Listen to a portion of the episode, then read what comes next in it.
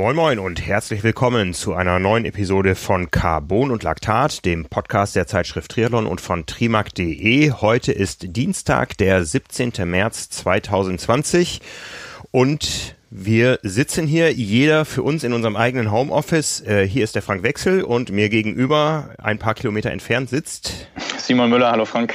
Hallo Simon.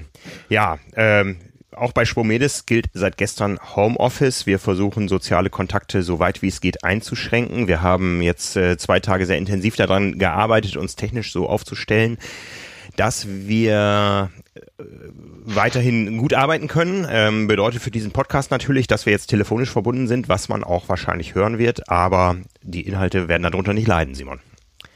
Nee, aber es, äh, trotzdem muss ich sagen, irgendwie schon äh, komische Situation. Also insgesamt natürlich auf jeden Fall, aber auch jetzt so für die Podcastaufnahme, es ist irgendwie echt was anderes, vor allem weil es ja nicht, nicht so ist wie beispielsweise auf Hawaii, als wir das auch schon mal so gemacht haben und du schon da warst und ich noch in Deutschland, sondern weil man einfach natürlich im Hinterkopf äh, jetzt hat, dass es andere Beweggründe sind, die einen dazu treiben, das jetzt so zu machen. Ja, ne, also eine, eine Ausnahmesituation, die ähm, ja, äh, uns, äh, die wir haben kommen sehen, äh, aber die natürlich jetzt krass ist. Aber da erzählen wir den Leuten da draußen natürlich auch nichts Neues. Da wird jeder gerade selber gucken, wie er mit der Situation klarkommt. Und das wird auch natürlich das tragende Thema dieses Podcasts sein. Wir haben interessante Gesprächspartner, die wir nach und nach anrufen werden aus verschiedenen Bereichen des Triathlon-Geschehens und die natürlich alle selber irgendwo gucken müssen, wie sie sowohl persönlich als auch äh, organisatorisch oder eben auch wirtschaftlich mit der Situation klarkommen werden. Dazu kommen wir gleich. Ähm, was wir mal so als positives Zeichen euch auf jeden Fall erstmal mitgeben können, ist, wir haben ein neues Logo. Wir haben es ja schon mal angekündigt. Es gibt ein Carbon- und Laktat-Logo. Äh, eigentlich warten wir jetzt auch oder hätten wir gewartet stündlich auf die Lieferung unserer Fahrradausrüstung, bestehend aus Radhose, Radtrikot und Weste für alle Hörer, die Carbonlaktat mögen und das täglich zelebrieren und eben auch einmal in der Woche auf den Ohren haben. Damit müssen wir euch noch ein paar Tage vertrösten, aber wie das Ganze aussehen wird, das könnt ihr schon so ungefähr erahnen, wenn ihr unser neues Logo seht. Ja, äh, genau, das ist äh, wahrscheinlich jetzt so mit die einzig gute Nachricht ja. für heute. Ja, ansonsten, ich äh, hätte jetzt eigentlich meine letzte Podcast-Aufnahme hier gehabt, bevor ich denn am Montag nach Südafrika geflogen wäre. Ähm, ja, aber ich muss ehrlich gestehen, ähm, ich habe für mich ja am Freitag das Ganze abgesagt, die Reise, nach äh, kurz bevor es dann auch offiziell abgesagt wurde. Das Thema ist für mich inzwischen so weit weg. Also das ist schon krass. Ja, ja das wäre jetzt auch tatsächlich meine Frage so gewesen. Ich habe das natürlich auch mitbekommen und bei mir äh, hätten jetzt noch so kleinere Rennen irgendwie angestanden, die jetzt abgesagt äh, wurden. Bei dir mit Südafrika und angedachter Hawaii-Quali ist natürlich noch ein anderes äh, sportliches Ziel, sage ich mal, was dahinter gesteckt hätte jetzt unmittelbar. Aber bei dir als äh, Mediziner weiß ich ja auch, dass du wahrscheinlich das noch anders verfolgst als viele andere und auch die Ausmaße kennst und auch äh, wenn man sich jetzt in Italien anguckt, was da los ist, ähm, dass ich mir gut vorstellen könnte, dass bei dir gar nicht, also mittlerweile gar nicht mehr so dieses dieser Ärger oder Frust äh, über die sportliche Absage da ist, sondern du da auch irgendwie mit deinen Gedanken schon woanders bist oder täusche ich mich da? Nee, total. Also ich habe die Entwicklung irgendwie äh, kommen sehen, weil ich natürlich jetzt gerade im Vorfeld einer, einer solchen Reise in ein, in ein äh, Land, was jetzt auch in vielen Bereichen vielleicht nicht so ähm, äh, weit entwickelt ist, auch im Gesundheitssystem wie wir hier, ähm, muss mal einmal gerade hier unseren ersten Gesprächspartner äh, kurz vert, äh, vertrösten. Ähm, wir, wir ich habe die Entwicklung beobachtet und ich habe gesehen, überall, wo es losging, ging es schnell los und man hat äh, relativ bald gesehen, dass es äh, überall da, wo äh, die Problemfälle eskaliert sind, äh, gleich zu exponentiellen Verläufen kam. Die hat man inzwischen in zwei Ländern einigermaßen im Griff. Ähm, den koreanischen Zahlen glaube ich da noch eher als den chinesischen. Ähm, aber es scheint äh, ja eventuell, und das nehmen wir mal als Hoffnung mit, so zu sein, dass man, wenn man richtig handelt, das Problem auch in den Griff bekommen kann. Aber so wie es aussah, ähm, konnte man sehen, dass äh, das Problem eskalieren wird. Und wenn man dann sich den Spezialfall Südafrika anschaut, ähm, sieben Millionen HIV-Infizierte, ähm, ganz viele Tuberkulose-Erkrankte, ja, also äh, Personen, die definitiv zu einem höheren Risikokreis gehören. Äh, und dann wir als Triathleten dazwischen, da hat sich auch schnell dann eine, eine Stimmungslage entwickelt in Südafrika. Da gab es verschiedene Foren, äh, da gab es Petitionen, da gab es ähm, die Veranstaltungs- oder die, die äh, Terminseite auf äh, Facebook, wo man klar gesehen hat, boah, das Rennen ist da auch schon lokal nicht mehr erwünscht. Und dann musste ich natürlich überlegen, welche Verantwortung habe ich. Ähm, ich habe eine Familie. Ähm, ich konnte ahnen, dass auch in Deutschland Dinge losgehen werden und dass ich dann auch hier in der Firma gebraucht werde. Und ich habe es einfach für mich nicht mehr verantwortbar gehalten, ähm, da dahin zu fliegen oder das überhaupt noch in der Planung aufrecht zu erhalten und habe dann für mich abgesagt, weil ich gesagt habe, das macht alles keinen Sinn habe aber auch schon geahnt, dass ähm, es da wahrscheinlich schnell zu einer Rennabsage kommen wird und dass die dann so schnell kam, war war dann tatsächlich sehr verwunderlich oder ja äh, überraschend. Ähm, aber wie gesagt, ich konnte da schon, schon in dem Moment, wo ich mich entschieden hatte, gut mit leben und auch im Nachhinein dann, ähm, äh, ja, ist, ist das jetzt alles kein Thema mehr. Das Rennen findet nicht statt. Äh, die Form wäre da gewesen. Also ich habe mich echt topfit gefühlt.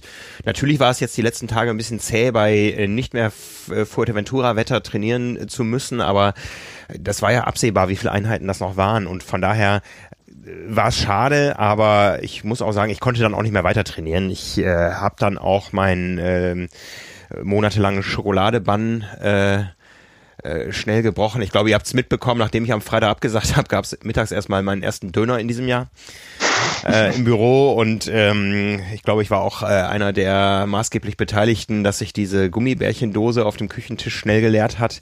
Also das war dann schon so ein bisschen Frust und das, ich habe auch seitdem nichts mehr trainiert.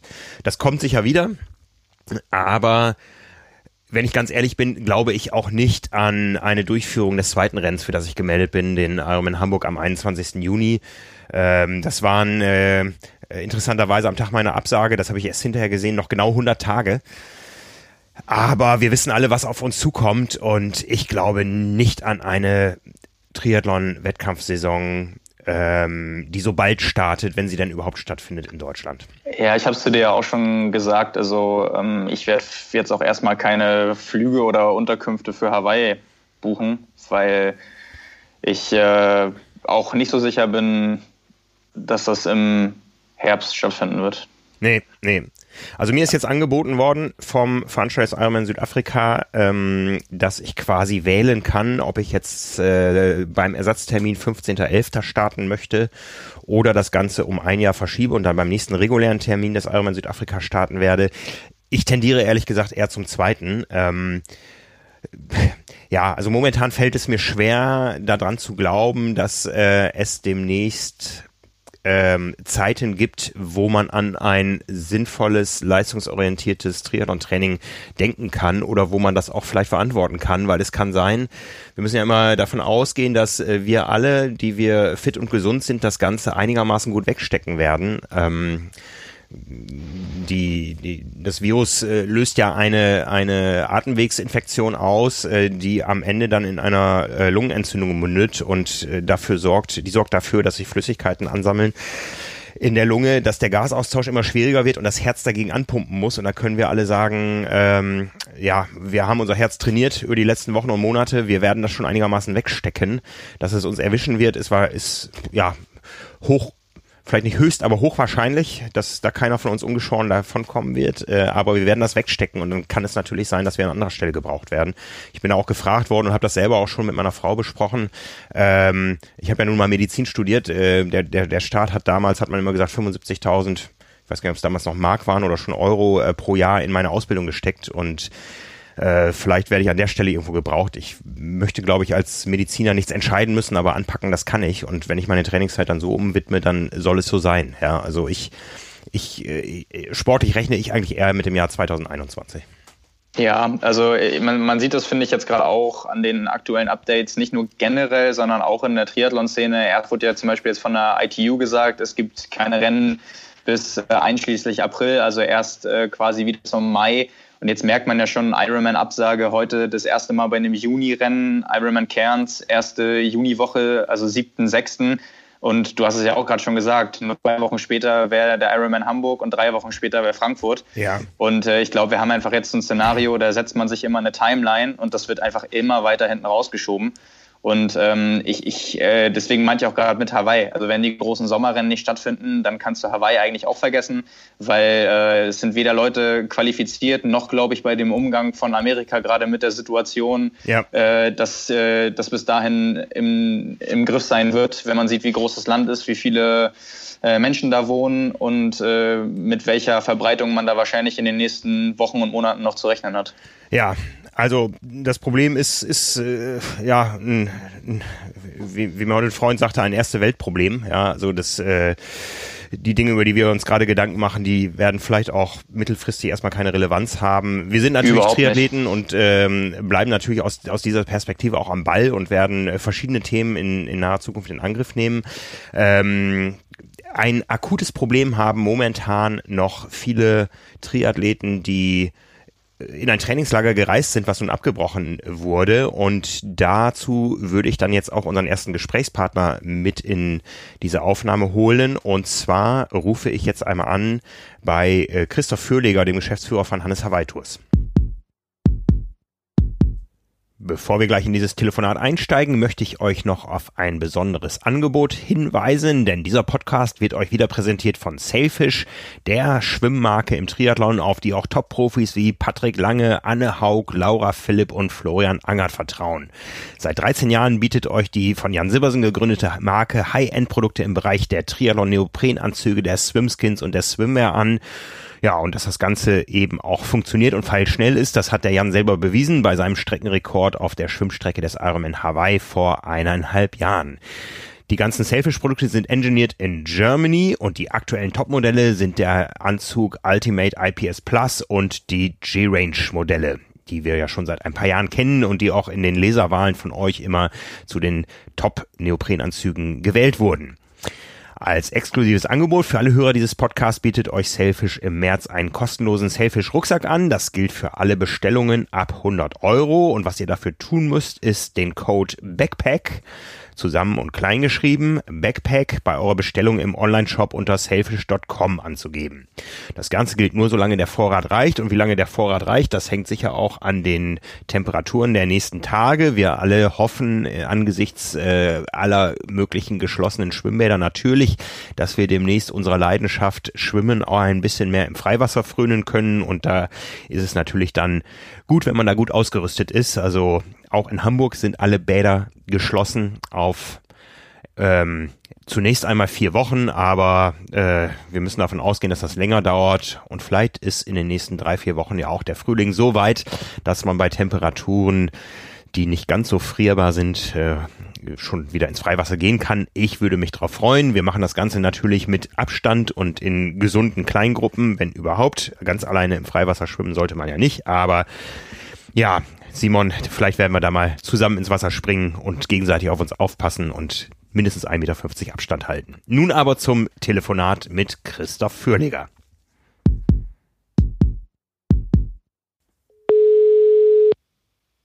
Hallo. Hallo, Christoph. Hallo, Christoph.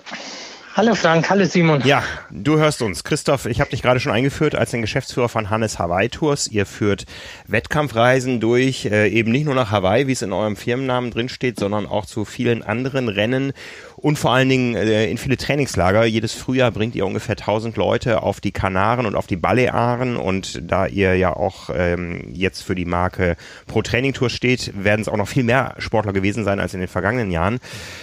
Ja, erste Frage, wie geht es dir in der aktuellen Situation persönlich? Persönlich, ich glaube, das reflektiert man erst so in den nächsten Wochen, wenn man so ein bisschen aus dem akuten gegen die Wand laufen ähm, herausgekommen ist. Man hatte ja so ein bisschen eigentlich die Welle schon auf sich zukommen sehen, wenn man schon seit Jahresanfang die Berichte aus China ähm, verfolgt hat, aber was es wirklich real für einen bedeutet in welcher Geschwindigkeit dann wirklich diese drastischen Maßnahmen Einzug erhalten, war für uns jetzt so nicht absehbar oder vielleicht teilweise wollte man das auch gar nicht wahrhaben, ja, sodass dann die Wand schon ziemlich hart war die uns da in den letzten Tagen gerade jetzt erreicht hat. Ja, die letzten Tage ist die Situation ja komplett hoch eskaliert, vor allen Dingen in Spanien, wo ihr viele Reisegäste momentan habt. Ja, wie viele Leute sind da noch vor Ort und äh, wie geht ihr momentan mit denen um und, und auch die mit euch? Ja, wir hatten Spanien, so Mallorca, Fuerteventura, Lanzarote waren unsere Hauptziele jetzt aktuell. Wir hatten dahingehend jetzt zum Wochenende wären an sechs verschiedenen Standorten auf Mallorca Camps gestartet. Jetzt hatten wir gerade auf Mallorca drei Standorte und jeweils einen auf Fuerteventura auf Lanzarote. Wie gehen wir damit um? Ähm, die größte Herausforderung, das hat sich eigentlich so wir sind gerade jetzt äh, in dem Campwechsel am Wochenende gewesen. Ähm, zum Campwechsel war die erste Woche noch bei traumhaftem Frühlingswetter auf Mallorca. Alle waren bester Laune. Alle haben eher, wenn ich da mit unseren Campleitungen vor Ort gesprochen habe, ähm, gesprochen von, dass man eigentlich den Corona-Sturm nur so aus den Medien und äh, aus den Nachrichten kennt und gar nicht so wirklich ähm, von dem realen Erlebnis vor Ort.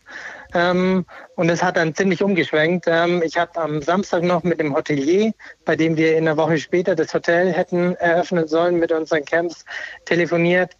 Der hat mir noch gesagt, äh, auf Mallorca, da gibt es dieses Corona gar nicht und es ist gerade in der Zentralregion Madrid ähm, so sehr, sehr schlimm, aber auf Mallorca gibt es noch gar keine Probleme. Und dann 48 Stunden später gab es den kompletten Shutdown in Spanien auf den Kanaren dann auch, der auch sehr, sehr strikt auch mit Polizeikontrollen auf den Straßen durchgehalten oder durchgeführt auch wird, wo auch wirklich Strafen sofort ab dem ersten aus dem Hotel gehen ähm, verhängt wurden. Ja, und dann war natürlich von jetzt auf gleich so schnell wie möglich der Anspruch von unseren Leuten vor Ort auch, dass sie in die Heimat zurück wollen. Und da waren wir dann oder sind wir immer noch. Ähm, wir haben gerade auf Fuerteventura und Lanzarote noch ähm, 40 Leute circa und auf Mallorca sind es jetzt noch 10 Leute, wo wir eben Tag und Nacht versuchen, Leute zurückzuholen, Maschinen umzubuchen. Und da das im Moment einfach noch nie dagewesenes ähm, Schlamassel ein Stück weit ist, dann natürlich Airlines, Hoteliers, alle auch um ihre Existenz auch kämpfen. Deshalb gerade gegenüber Airlines kostenlose Umbuchungen fast nicht möglich waren. Dann gleichzeitig auch viele Meldungen im Umlauf waren. Heute Morgen wurde ja dann verlautbart, dass alle deutschen Staatsbürger ähm, aus den Zielregionen zurückgeholt werden sollen, was aber natürlich immer so ein bisschen latent in der Luft auch hängt, weil dann nicht zwei Stunden später äh, eine Maschine an dem Flughafen steht, sondern bis das dann wirklich in die konkrete Umsetzung kommt, äh, immer noch sehr, sehr viele oder alle Fragezeichen, die es überhaupt gibt, im Moment noch offen sind. Und da versuchen wir gerade so viel wie möglich zu puffern. Natürlich ist die Laune der Leute, der Gäste, die in den Destinationen jetzt mal überspitzt gesagt eingesperrt auf ihrem Hotelzimmer sitzen, dann auch verständlicherweise nicht die beste. Und da versuchen wir eben zu Lösungen zu kommen. Ja, das heißt, die Gäste dürfen sich in den Hotelanlagen frei bewegen, aber nicht außerhalb und dürfen auch in dem Hotel zum Beispiel nicht schwimmen gehen aktuell. Das wird von Hotelanlage zu Hotelanlage teilweise auch ein bisschen unterschiedlich gehandhabt.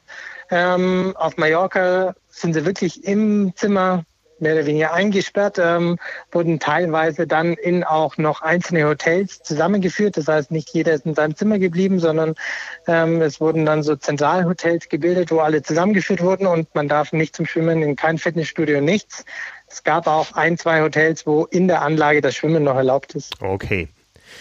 Das heißt, wenn die alle wieder im Lande sind, was in den nächsten äh, paar Tagen ja hoffentlich dann äh, passieren wird, dann ist für euch die Campsaison eigentlich vorbei. Es gibt ja momentan nichts, äh, wo man sich irgendwo dran festhalten könnte. Ja, wir hängen da immer so ein bisschen im Spagat. Wir sind da in so einer Stück weit passiven Rolle reingekommen oder viele reingekommen. Es richtet sich ja alles immer nach den öffentlichen ähm, Verlautbarungen und die Reisewarnung gilt jetzt erstmal für zwei Wochen auch wieder aufrecht. Wir gehen nicht davon aus, dass es dann Anfang April oder Mitte April stand jetzt wieder zu einer normalen Reisetätigkeit kommen wird. Gleichzeitig sind wir trotzdem verpflichtet, ähm, dann Airlines gegenüber, Hotels gegenüber und auch unsere Kunden gegenüber und planen jetzt mal bis Mitte April auf jeden Fall, dass das unmöglich ist. Wir sehen das danach auch sehr skeptisch, aber da müssen wir jetzt auch einfach warten, wie die nächsten zwei, drei Wochen sich entwickeln und was vor allem von der öffentlichen Hand die Maßnahmen dann auch sind, an denen wir uns zu halten dann auch haben. Das heißt, als Athlet, der jetzt ein Trainingslager Mitte, Ende April gebucht hat und noch nicht weiß, wie es weitergeht, wie sollte ich mich da momentan verhalten? Im Moment, wir handhaben das so bei uns, dass wir proaktiv bei jeder Maßnahme oder wenn es konkrete Anhaltspunkte gibt, uns mit jedem da in Verbindung auch setzen, sodass er nicht irgendwie das Gefühl haben muss, er verpasst irgendwas oder muss selbst aktiv auch werden. Es ist eher sogar, wenn man da früher jetzt dann viel auch versucht, verbindliche Aussagen auf einen Zustand in fünf, sechs Wochen zu bekommen, dass man da eine genauso unkonkrete Aussage zurückbekommen wird, weil es eben noch nichts Handfestes dann auch geben wird. Und jeder kennt es, der jetzt beispielsweise einen eigenen Flug gebucht hat. Das war selbst diese Woche auch noch so, ähm, obwohl es schon Reisewarnungen nach Spanien gab, sind viele Airlines immer noch geflogen und haben sogar Leute nach ähm, Spanien auch gebracht, wo viele sagen, wie kann beispielsweise die Condor Vars überhaupt Leute da noch hinbringen, die allerdings auch wieder das geltende Recht verliert ja auch nicht an Bedeutung in diesen Zeiten auch erst wieder diese Leistungen einstellen darf, wenn es diese Reiseverbote oder Reisewarnungen auch gab, die dann erst heute wirklich ausgesprochen wurden. Ja, bist du da in Kontakt mit den Hotels? Wie, wie geht es den Anlagenbetreibern? Weil die stehen natürlich auch jetzt äh, kurz vor, vor der ersten Hauptsaison über Ostern. Also da das Wort und gerade in Mallorca war ja dann auch schon in Eurokrise und Co. sehr, sehr, sehr äh, mitgenommen in den letzten fünf, sechs Jahren. Ähm, ja, dass da viele auch Existenzängste einfach haben, wie das Ganze so weitergehen wird. Und vor allem für die meisten ist sicherlich das bedrohliche und auch schwierig zu fassende, ob sich das Ganze jetzt um den Zustand handelt von zwei Monaten, vier Monaten oder zwei Jahren. Ähm, und deshalb, ja, viele ja überhaupt nicht wissen, an was sie ein Risikobewusstsein oder eine Bewertung darauf festmachen können. Ähm, viele, und das wissen wir sehr, sehr, sehr auch zu schätzen, haben erstmal das Wohl wirklich von jedem, der jetzt im Moment noch auf der Insel ähm, im Blick, ähm, dass die alle einfach möglichst schnell und gesund nach Hause kommen. Dann gibt es auf Mallorca jetzt gerade auch schon Pläne, dass ähm, Hotelbettenkapazitäten umgebaut werden sollen ähm, in Krankenbetten. Von daher stellt ja jeder, glaube ich, erstmal seine eigene Existenz ein Stück weit nach hinten. Aber was für Auswirkungen das Ganze haben wird, wird sich wohl erst dann so die nächsten zwei, drei Monate dann auch zeigen, wenn man auch sieht, wie langfristig die ganzen Maßnahmen dann auch laufen werden. Ja, nun werden natürlich die Triathleten auch jetzt massenweise zu euch kommen und sagen, ich möchte mein Trainingscamp im April stornieren und hätte gern sofort das ganze Geld zurück. Ähm, wie sind da die Rahmenbedingungen und die Aussichten? Die Aussichten sind ähm, erstmal, wenn bis, und es ändert sich auch stündlich, wenn das jemand bis ähm, gestern gesagt hat und allein wegen, weil das Hotel geschlossen ist oder weil der Flug nicht mehr stattfindet, die Reise abgesagt werden muss, hat er im Rahmen von einer Pauschalreise, da ist auch immer wichtig eine Pauschalreise, das heißt Paket aus Flug und Hotel zu unterscheiden von einer Einzelleistung, wie beispielsweise nur eine Hotelbuchung, ähm, das Recht gehabt, kostenlos zurückzutreten von dem Vertrag. Das heißt, dass er die kompletten Kosten wieder erstattet bekommt. Erst heute, erst vor einer halben Stunde, habe ich ähm, eine neue rechtliche Bewertung auch selbst gelesen und das trifft auch bei vielen auf Neuland, auch bei uns, auch bei Juristen, dass durch äh, jetzt ein Reiseverbot, was auch ausgesprochen wurde von den Regierungen, ein Stück weit wieder die Frage ist, ähm, ja, wer da wirklich oder mit welchen Stornokosten man da rauskommt.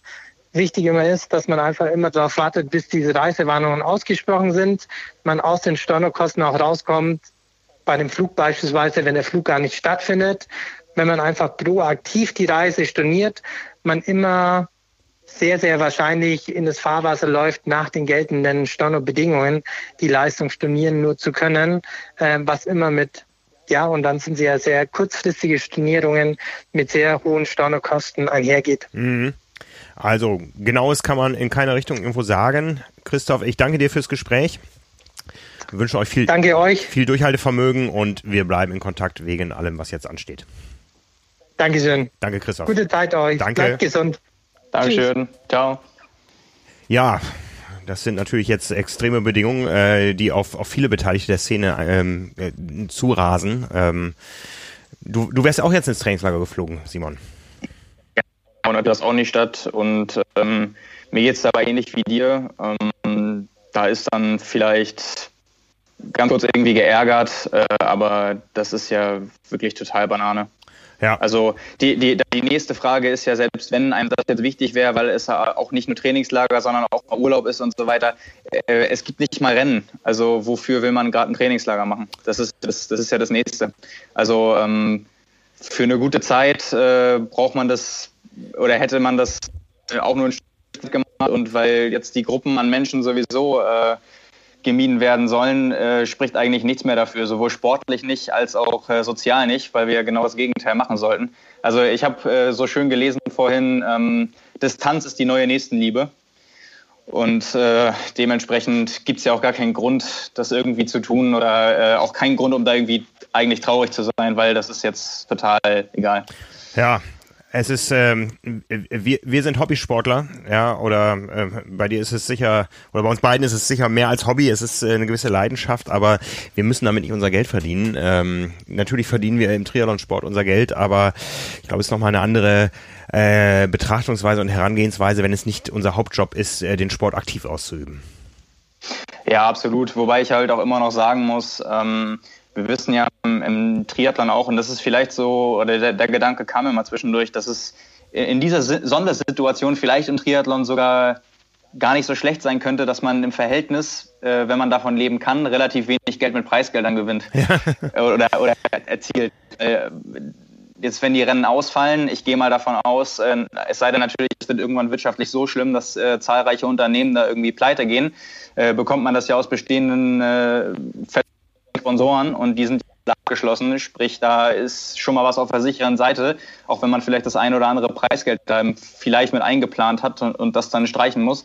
Aber äh, gut, das ähm, äh, wird wahrscheinlich nicht dazu führen, dass äh, Triathleten irgendwie dadurch, zumindest wenn es bei Monaten oder nur dieser Saison bleibt, äh, an die Existenz Grenze kommen. Äh, bei, also bei, bei vielen Unternehmen, sei es jetzt irgendwie im Sport oder woanders, sieht das ja gerade echt ganz anders aus. Ja.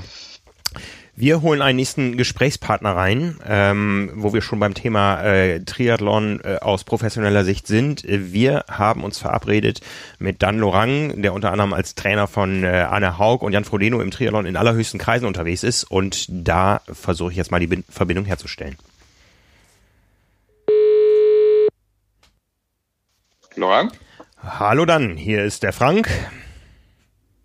Und der Simon sollte uns eigentlich auch hören. Wir haben gerade äh, schon mal angefangen mit der Perspektive von äh, Christoph Fürleger, der ja als Geschäftsführer von Hannes Hawaii Tours ähm, auch gerade mit äh, ganz vielen verschiedenen Problemen zu kämpfen hat. Äh, das ist deine Perspektive. Ähm, als Trainer ist ja ein bisschen eine, eine andere. Mich würde vielleicht zu Beginn ist ja das Ganze wahrscheinlich äh, durch den Radsport. Also das muss man ja noch einmal vielleicht sagen. Ähm, du bist hauptberuflich äh, Trainer bei Bora Hans Grohe, dem Profi-Radsportteam und hast ja wahrscheinlich das Ganze äh, aus der Perspektive, die das für den Sport jetzt irgendwie hat, ähm, eher durch die Radsportler mitbekommen als durch den Triathlon, oder? Also äh, genau, also vor allem natürlich erstmal durch den Radsport, weil ja das mein, äh, mein Hauptberuf ist und wir natürlich jetzt auch direkt betroffen waren. Einmal ähm, wurden ja sehr viele Rennen abgesagt. Dann war ja auch ein Radrennen Paris-Nizza, was während dieser ganzen Prozesse in den letzten Tagen jetzt auch noch lief. Äh, und wir waren in der Nevada auch im Höhentrainingslager, wo dann praktisch stündlich es neue Nachrichten gab, was jetzt alles passieren wird. Ähm, und wir uns natürlich, also dass das Thema präsent ist die, die ganze Zeit, äh, man auch damit sich, äh, sich Fragen stellt, wie gehe ich damit um, wie kommuniziere ich mit den Athleten, weil extrem viel dranhängt, sei es erstmal motivational, sei es nachher wirtschaftlich, sei es, äh, ja, dass keiner so richtig weiß, äh, muss er Angst haben. Ähm, ja, es ist eine große Ungewissheit. Das merkt man auch, wenn man mit den Sportlern redet. Und äh, ich denke, da ist es extrem wichtig, dass man versucht, sehr rationell auch zu sein. Natürlich gehören die Gefühle und alles dazu, aber dass man rationell Fakten analysiert und die Sportler vielleicht eher davor schützt, tausend Nachrichten zu kriegen und äh, dass sie sich zu sehr verunsichern lassen, sondern wirklich guckt, wie im Training ja teilweise auch so ein bisschen der Filter zu sein, um dann ähm, sachlich über die Sache, über die Vorgehensweise, ja, über die Vorkommnisse zu reden. Wie war so deine Kommunikation ähm, mit den Athleten in der Phase, als man noch nicht genau wusste, auf was das hinausläuft. Also man hat das ja vor dem WTS oder vor der WTS-Absage für Abu Dhabi so ein bisschen mitbekommen, dass die ähm, UAE-Tour auch abgesagt wurde oder unterbrochen wurde in dem Fall. Da hat man ja irgendwie geahnt, okay, es wird jetzt wahrscheinlich internationale Rennen äh, auch treffen. Da war ja aber noch nicht klar, welche Ausmaße das einige Wochen später annehmen würde. Wie bist du damit umgegangen oder hast du diese Entwicklung vielleicht auch kommen sehen und die Sportler davor irgendwie gewarnt? Es war sicherlich so, dass ähm, also UAE so ähm, einer der Warnschüsse war, dass man gemerkt hat, okay, ähm, das äh, scheint sich auszuweiten. Auch die Maßnahmen, die da getroffen wurden, da wurden ja dann die Sportler, sage ich mal, tagelang waren in Quarantäne in einem Hotel vor Ort. Ähm, also man und auch ähm, Personal, das zurückkam, was sofort dann von der von den Gesundheitsämtern kontaktiert wurde, um in Quarantäne zu gehen. Also da hat man gemerkt, das wird größere Ausmaße äh, annehmen. Und ähm, da muss man sich auch damit beschäftigen, was, was ist wenn. Und ab dem Moment hat man schon angefangen, so die ersten, ich sage eher mal, psychologische Notfallpläne zu machen. Wie geht man mit der Sache um?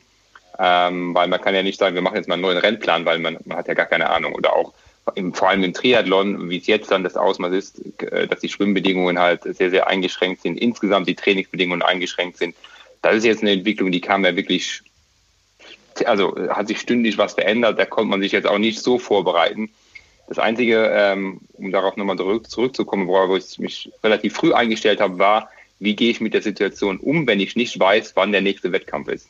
Also wie kann ich mit dem Sportler kommunizieren, wie kann ich mhm. seine Motivation hochhalten, falls nötig, äh, um mit so einer Ungewissheit zu leben. Das war eigentlich was, wo man sehr früh hat sehen kommen, das wird passieren. Also wenn, wo man einfach wusste, okay, es wird nicht ein Wettkampf einfach mal in zwei Wochen stattfinden, sondern es wird länger dauern. Das war für mich relativ früh absehbar.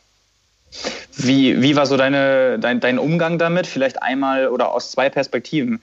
Ähm, einmal, dass das natürlich auch irgendwie Auswirkungen aufs Training hat, äh, wenn man irgendwie denkt, okay, es könnte der nächste Wettkampf auch in zwei oder drei, drei Wochen sein und es ist jetzt noch nicht ganz klar war, das wird vielleicht oder wahrscheinlich über mehrere Monate anhalten und dann auch einmal irgendwie der psychologische Faktor, dass man ja die Athleten noch irgendwie motivieren muss. Was, wie war so dein Umgang damit? Ähm, also das eine mit der Trainingsplanung, das habe ich nochmal, also sehe ich gar nicht so, ähm, so schwierig in dem Sinne. Es ist nicht optimal, das ist klar. Vor allem im Radsport ist es aber so, dadurch, dass man eh oft mehrere Rennen hat, ähm, ist es eh so, dass man jetzt nicht sagt, man plant auf einen Höhepunkt und das war's jetzt oder auf drei Höhepunkte, sondern ähm, man muss eh sage ich mal, man hat zwar Höhepunkte, wo man nochmal versucht, vielleicht die Peakform zu haben, aber auch zwischendrin muss man versuchen, immer wieder auch zwischen den Rennen nochmal ein gewisses Training zu machen. Das heißt, man ist gewohnt, in kleinen Blöcken zu arbeiten. Ähm, jetzt ähm, habe ich mir eine, eine, Strategie überlegt, wie wir mit den Athleten vorgehen. Äh, es kommen jetzt mehrere Komponenten. Das eine ist dann die, die, die psychische. Also wenn der Athlet jetzt keine Ziele erstmal hat, keine ähm, direkten Wettkampfziele, äh, ist es sicherlich erstmal zuerst zu sagen, du fährst jetzt irgendwelche hochintensive Intervalle oder ähm, du machst jetzt einfach Sachen, die nicht immer Spaß machen, sage ich mal. Mhm. Das heißt, du brauchst andere Motivationen. Und für mich ist aber die Motivation, dass wir die Zeit nutzen, die Chance nutzen, um vielleicht an Dingen zu arbeiten, wo sonst wenig Zeit ist. Äh, dass man wirklich versucht, aus diesem Athleten einen besseren Athleten zu machen, dass wir die Physiologie verändern. Und dafür brauchen wir die Wettkämpfe nicht, sondern das ist sogar eher vorteilhaft, wenn wir keine Wettkämpfe haben, weil wir einfach gezielter an Sachen arbeiten können, die sonst vielleicht nur am Anfang der Saison möglich sind, wo die Wettkämpfe noch weit weg sind. Und so versuche ich auch die Athleten zu motivieren. Bis jetzt ist es auch aber allerdings so, das will ich auch rausstreichen, dass Motivation noch gar nicht nötig war. Also die sind alle extremst motiviert, die lieben ja, was sie tun. Und die haben das auch ein bisschen kommen sehen. Ich glaube, wir werden, wenn das jetzt über Wochen geht, also wenn wir jetzt vier, fünf, sechs Wochen diesen Zustand haben, den wir jetzt haben, ich glaube, dann wird das sicherlich schwierig. Und wenn man ehrlich ist, kann das ja durchaus passieren. Und da äh, muss man, denke ich, von Woche zu Woche agieren. Wie gesagt, meine Theorie oder theoretische Ansatz ist wirklich zu sagen, wir nutzen die Zeit, wir sind relativ gut im Trainieren, also wir können über Training sowohl im Radsport sehr gute Performance erzielen als auch im Triathlon. Und wir wollen vorbereitet sein, wenn es wieder losgeht, weil äh, auch wenn das nicht sehr romantisch klingt, aber es wird so sein, wenn die Wettkämpfe wieder sind, irgendwann will keiner von Corona mehr reden. Und dann werden halt einfach die, sage ich mal, äh, Leistung bringen können oder ihre Ziele erreichen können, die jetzt, sage ich mal, auf sich aufgepasst haben, die jetzt die richtigen Entscheidungen treffen, die jetzt Motivation behalten. Gut zu wissen. Ähm. ja, Motivation ist, ist eigentlich ja, will, ja. Nur, nur, nur, nur, um das abzurunden, weil das vielleicht sehr hart klingt, aber ich will ja betonen, ich rede hier vom Profisportler. Der Profisportler, weil das wird jetzt, ich lese oft den Satz, naja, Sport äh, ist ja schön, aber äh, ist jetzt nicht das Wichtigste der Gesellschaft. Ja, aber die Profisportler verdienen ihr Geld damit, das ist ihr Job. Und wir sehen ja in der Politik, es wird ja alles dafür getan, dass zumindest die Leute in der Lage sind, ihrer ihre Arbeit nachzugehen, damit halt mhm. die Ökonomie nicht ganz den Bach runtergeht. Und äh, das sind natürlich keine Großfirmen, das sind meistens Einzelunternehmen. Okay, bei uns im Radteam, das sind 100 Leute und wenn der ganze Radsport wegbricht und alle anderen Sportarten auch, es, es fällt halt vieles weg. Also es geht auch da um diesen ökonomischen Faktor. Das heißt, wir müssen schon bedenken, dass wir versuchen, die Arbeitsfähigkeit dieser Leute zu erhalten. Und am Ende vom Tag ist es dann Leistung, die irgendwie dann auch rauskommen muss. Von dem her, deshalb kann ich, sage ich das so nüchtern. Mir ist durchaus bewusst, dass es darum geht, dass wir gesund bleiben, dass wir diese, ähm, ähm, dass sich die, die, dieses Virus nicht zu schnell ausbreitet, dass wir extrem vorsichtig sein müssen, dass wir kein Risiko gehen sollten. Äh, also das ist mir durchaus bewusst und völlig klar. Nur muss man, denke ich, als Trainer oder eben als Verantwortungsträger einfach auch rational denken und sagen, okay, wie schaut die Zukunft aus, auf was müssen wir aufpassen und es, wir können uns halt jetzt nicht äh, äh, acht Wochen verkriechen und dann gucken, wie, wie die Welt draußen ausschaut. Das wird nicht funktionieren. Ja, Motivation war eben dein Stichwort. Wie, wie war das denn bei dir, als du ähm, diese Entwicklung mitgekriegt hast und, und natürlich auch irgendwie gemerkt hast, du musst das Training immer anpassen, es wird in absehbarer Zeit vielleicht keine Wettkämpfe geben. War das für dich in deiner Arbeit auch irgendwie eine, eine Einschränkung oder wie, wie hat das auf dich gewirkt? Ähm, ja, also mich, äh, ich finde es dann eher, fand eher traurig, weil viele Athleten oder einige Athleten, die in einer guten Verfassung sind, das jetzt nicht zeigen können und damit eben auch gewisse Ziele nicht erreichen. Für mich selber, ich meine, das ist ähm, emotional dann natürlich auch ein bisschen so, dass man sagt, ach, wäre jetzt schön gewesen, wenn, wenn die Athletin oder der Athlet am Start gewesen wäre oder wie hätte dieses Rennen fahren können, weil wir genau wussten, okay, das hätte, hätte gut, gut werden können. Aber jetzt kommt dann genau der Trainerjob wieder. Jetzt neue Situationen, damit umgehen. Und da geht es nicht um den Trainer, um die Gefühle von dem, sondern es geht darum, wie können wir jetzt äh, den Athleten bestmöglich unterstützen in dieser schwierigen Lage.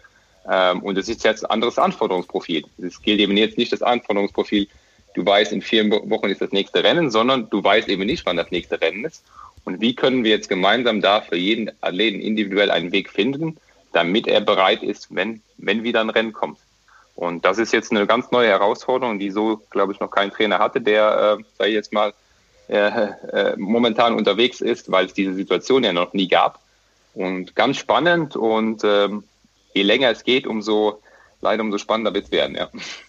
Habt ihr bei euch im, im Radsportteam irgendwie auch Gedanken gemacht, wie, wie man damit umgeht? Also irgendwie beispielsweise keine, keine Gruppenfahrten mehr zu machen für eine bestimmte Zeit oder sowas?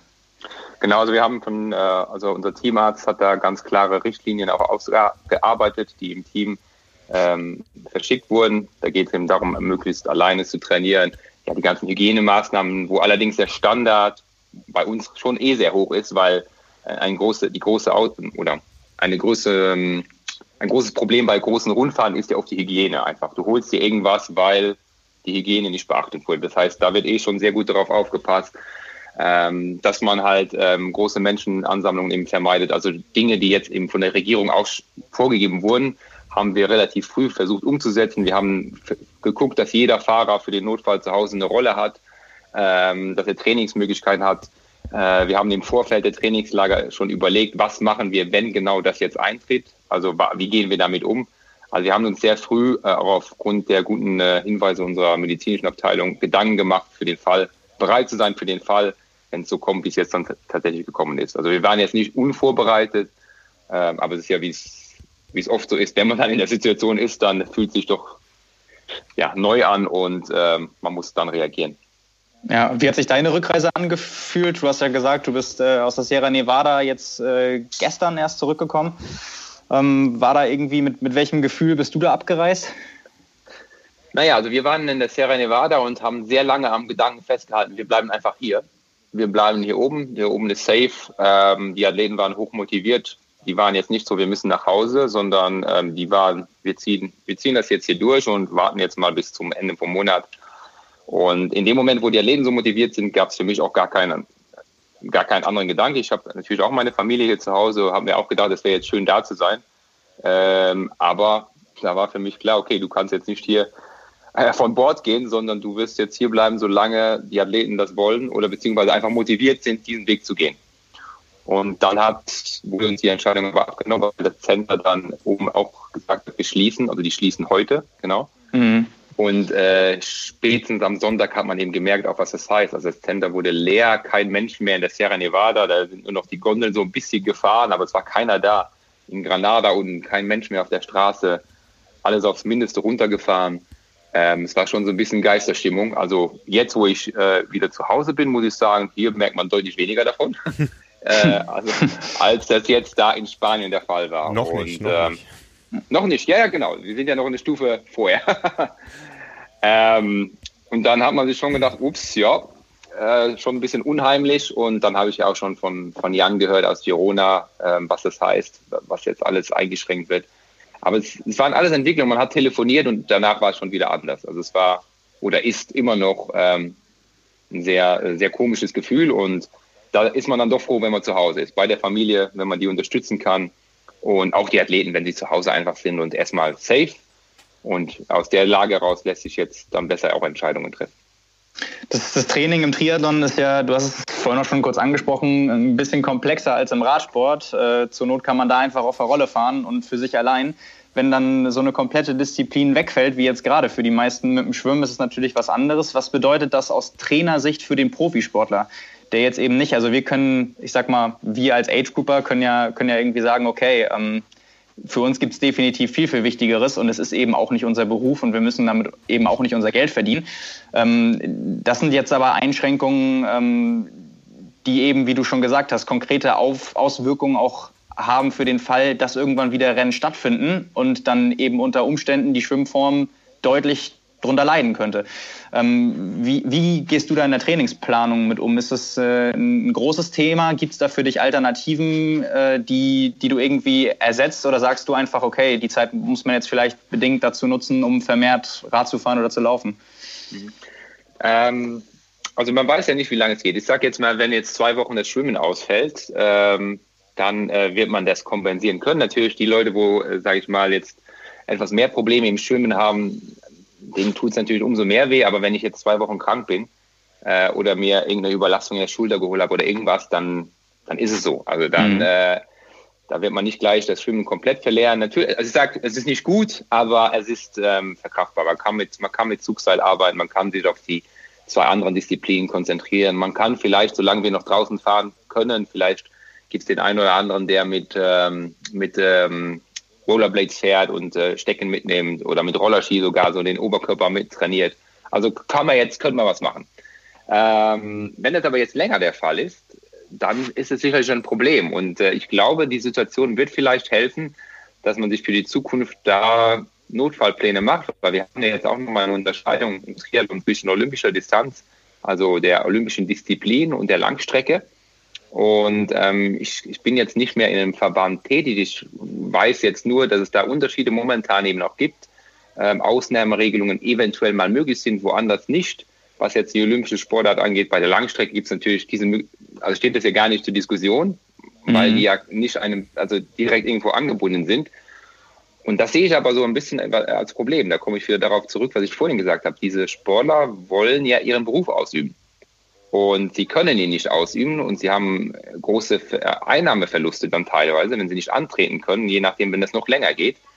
Und ähm, ja, wie, wie gibt es da den wirtschaftlichen Ausgleich? Und es wäre aber relativ wahrscheinlich einfach zu machen, wenn, wenn man diese Problematik angeht. Also vor allem das Schwimmen, dass man halt sagt, man schafft dafür diese Athleten eine Möglichkeit. Aber das wird nicht von heute auf morgen gehen. Ich denke, das ist jetzt, also wenn man irgendwas Positives aus dieser Krise rausziehen kann, ist vielleicht ein Punkt, dass es helfen wird, diese Notfallpläne vielleicht anzupassen, besser zu machen oder über, überhaupt erstmal aufzustellen, dass wenn das kommt, was kann man da machen? Wie kann man vielleicht einen Notbetrieb für Profisportler gewährleisten, ähm, die auch ihren Job ausüben? Also das so, so sehe ich Ja, klar, wenn, momentan, wenn, wenn, momentan wenn es einen so ja, wenn es einen so, ich sag mal, kalt erwischt, äh, stellt man natürlich für Notfallpläne auch irgendwie eine Rangliste auf, was jetzt irgendwie Priorität hat. Ganz genau. Und wenn ja, man, wenn man dafür sich vorher gar keine Gedanken äh, gemacht hat, steht eben Profisport auch dementsprechend weit unten.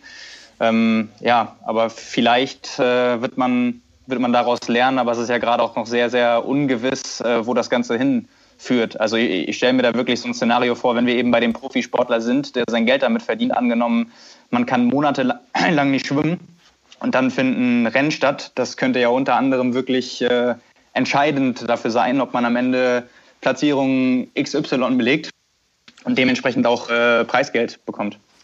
Ja, genau, das ist das, was ich gemeint habe. Das, also genau, werden ja. die, die dann gut sein, die jetzt die Situation am besten vielleicht meistern können.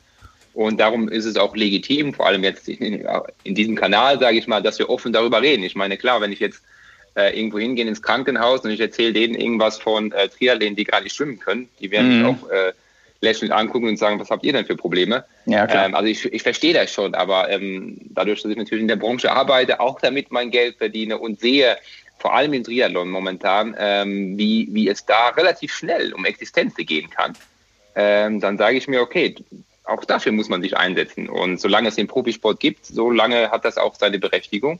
Und da will ich jetzt auch keine Sportart ähm, rausnehmen. Ich meine, wir reden jetzt über Triathlon, das gilt, gilt natürlich auch für andere Sportarten.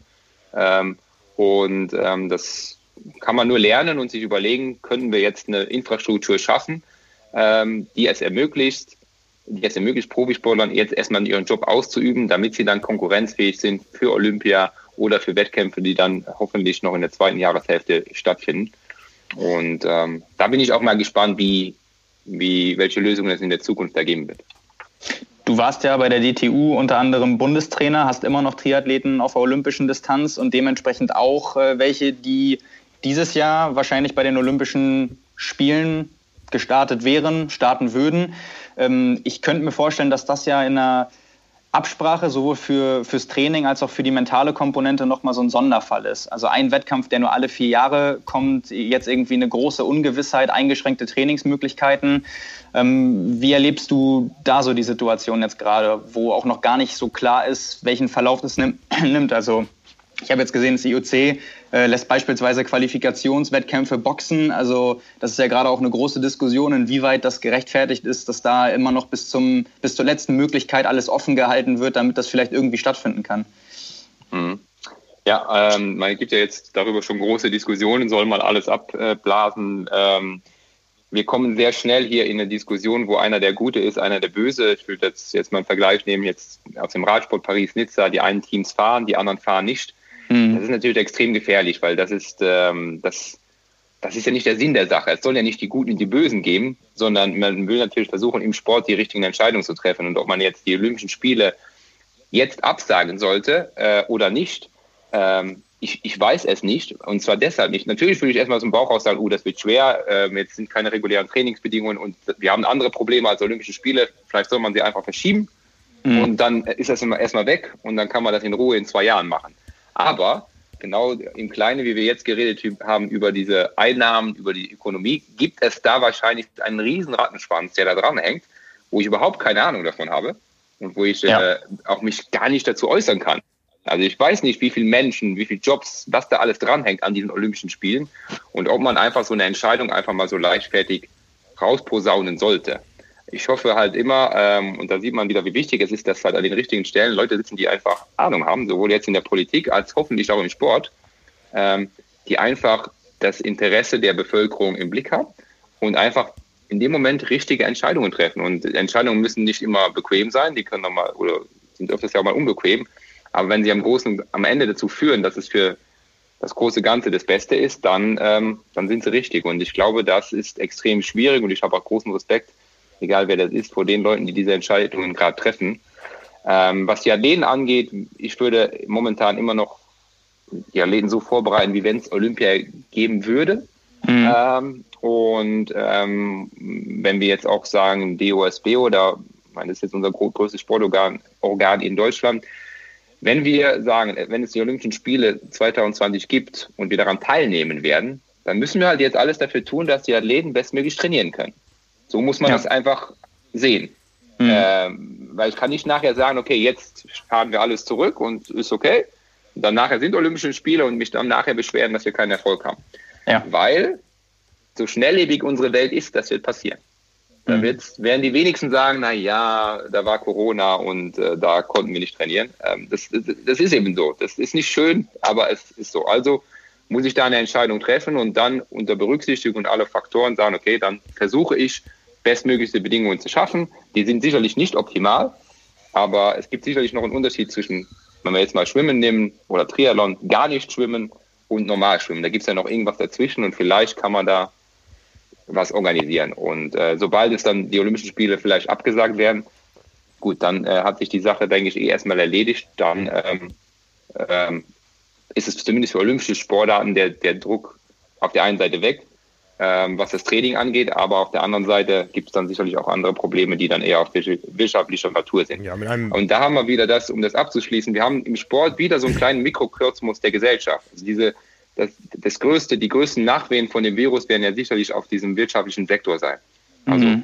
was bewirkt das auf der, äh, für die Wirtschaft und wie viel, wie lange werden wir noch darunter leiden? Und genauso wird es nachher im, im Sport auch sein. Also es ist immer wieder so eine Abbildung von von dem, was wir im Großen und Ganzen in der Gesellschaft auch sehen. Ja, mit einem betroffenen Athleten, der auch äh, am Thema Olympia arbeitet, sprechen wir gleich auch noch im weiteren Verlauf dieser Aufnahme.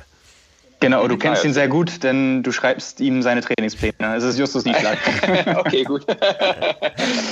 äh, vielleicht, äh, also man, man hört bei deinen Zusammenfassungen, so wie man dich äh, kennt, du bist Realist durch und durch und nimmst deinen Job als auch die gesellschaftliche Lage an sich sehr ernst, bist da aber sehr, sehr differenziert. Ähm, vielleicht eine abschließende Frage. Viele der Zuhörer sind eben keine Profis, interessieren sich natürlich trotzdem für diese Perspektive. Was rätst du allen, die sich trotzdem als Triathleten immer noch umfassend fit halten wollen? Wie geht man am besten mit der Situation um? Mhm.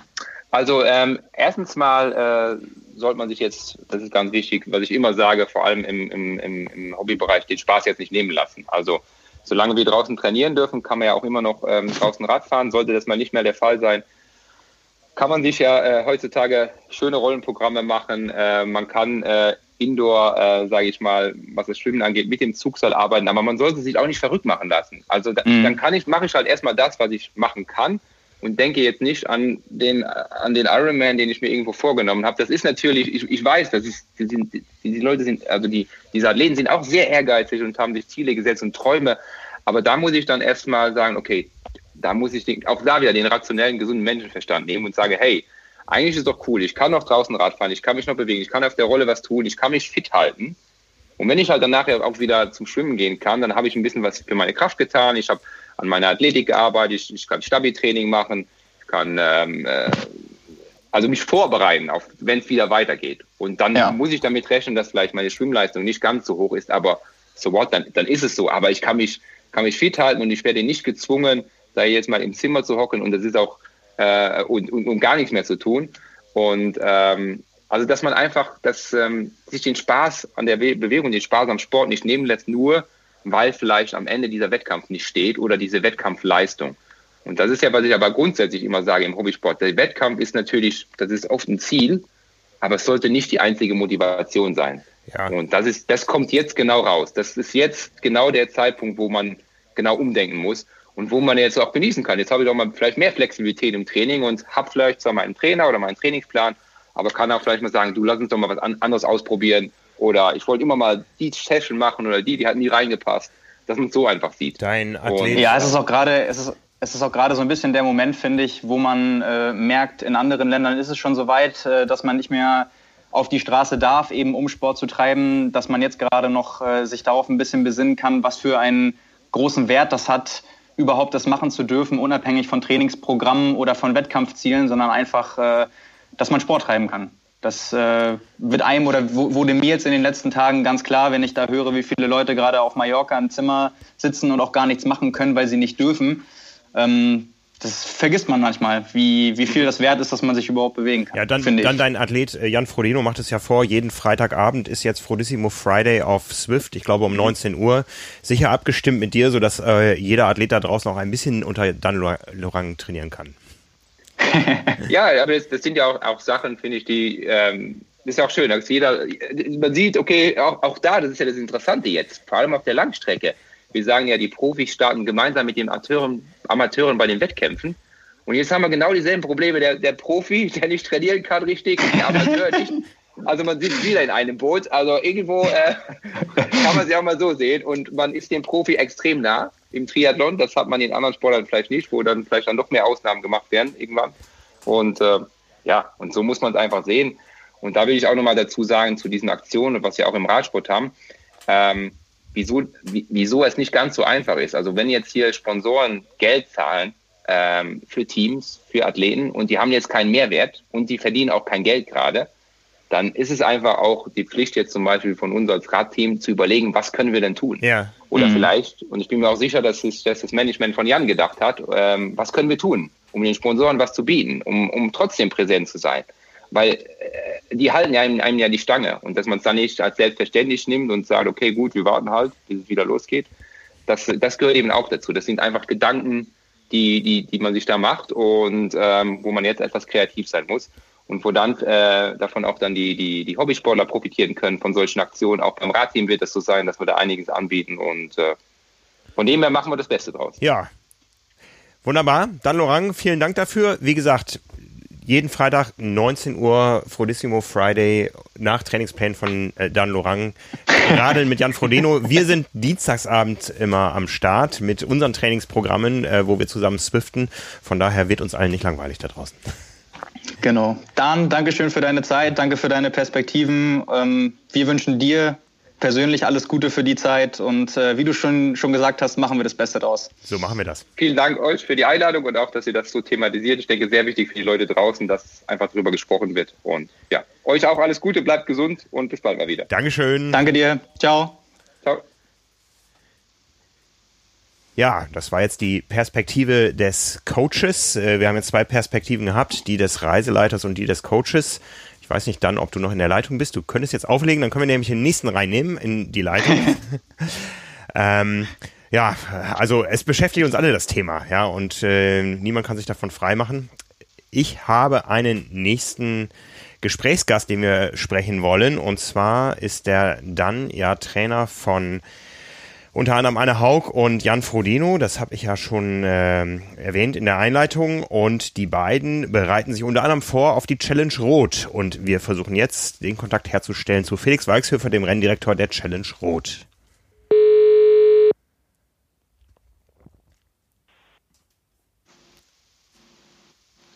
Hallo Felix. Team Challenge Angermann, ich verbinde die kleinen Momente. Okay.